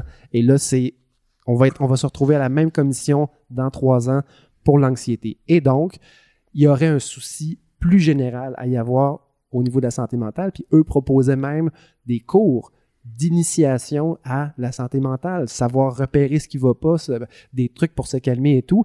Et ça me faisait, ça me faisait penser à Yvon Rivard la semaine passée qui disait aussitôt qu'il y a un problème de société, on intègre un cours. On fait un cours qui répond à cette question-là. Je ne sais pas ce qu'il aurait dit là-dessus, mais ça semblait être une recommandation intéressante. Parce qu'on, la- la- les- eux, en tout cas, la semaine dernière, rigolaient beaucoup sur la pleine conscience. Ils riaient de ça. Ben oui. Mais ça peut être quelque chose, en tout cas, qui, moi, m'a aidé énormément pour euh, mon, ma propre anxiété. Et je savais Mm. même pas que c'était l'anxiété que je faisais. C'est que tu as, des, t'as des, un mal-être que tu traînes depuis 25 ans, que tu, que tu canalises dans toutes sortes d'affaires, l'alcool, whatever, l'intensité des re- relationnels.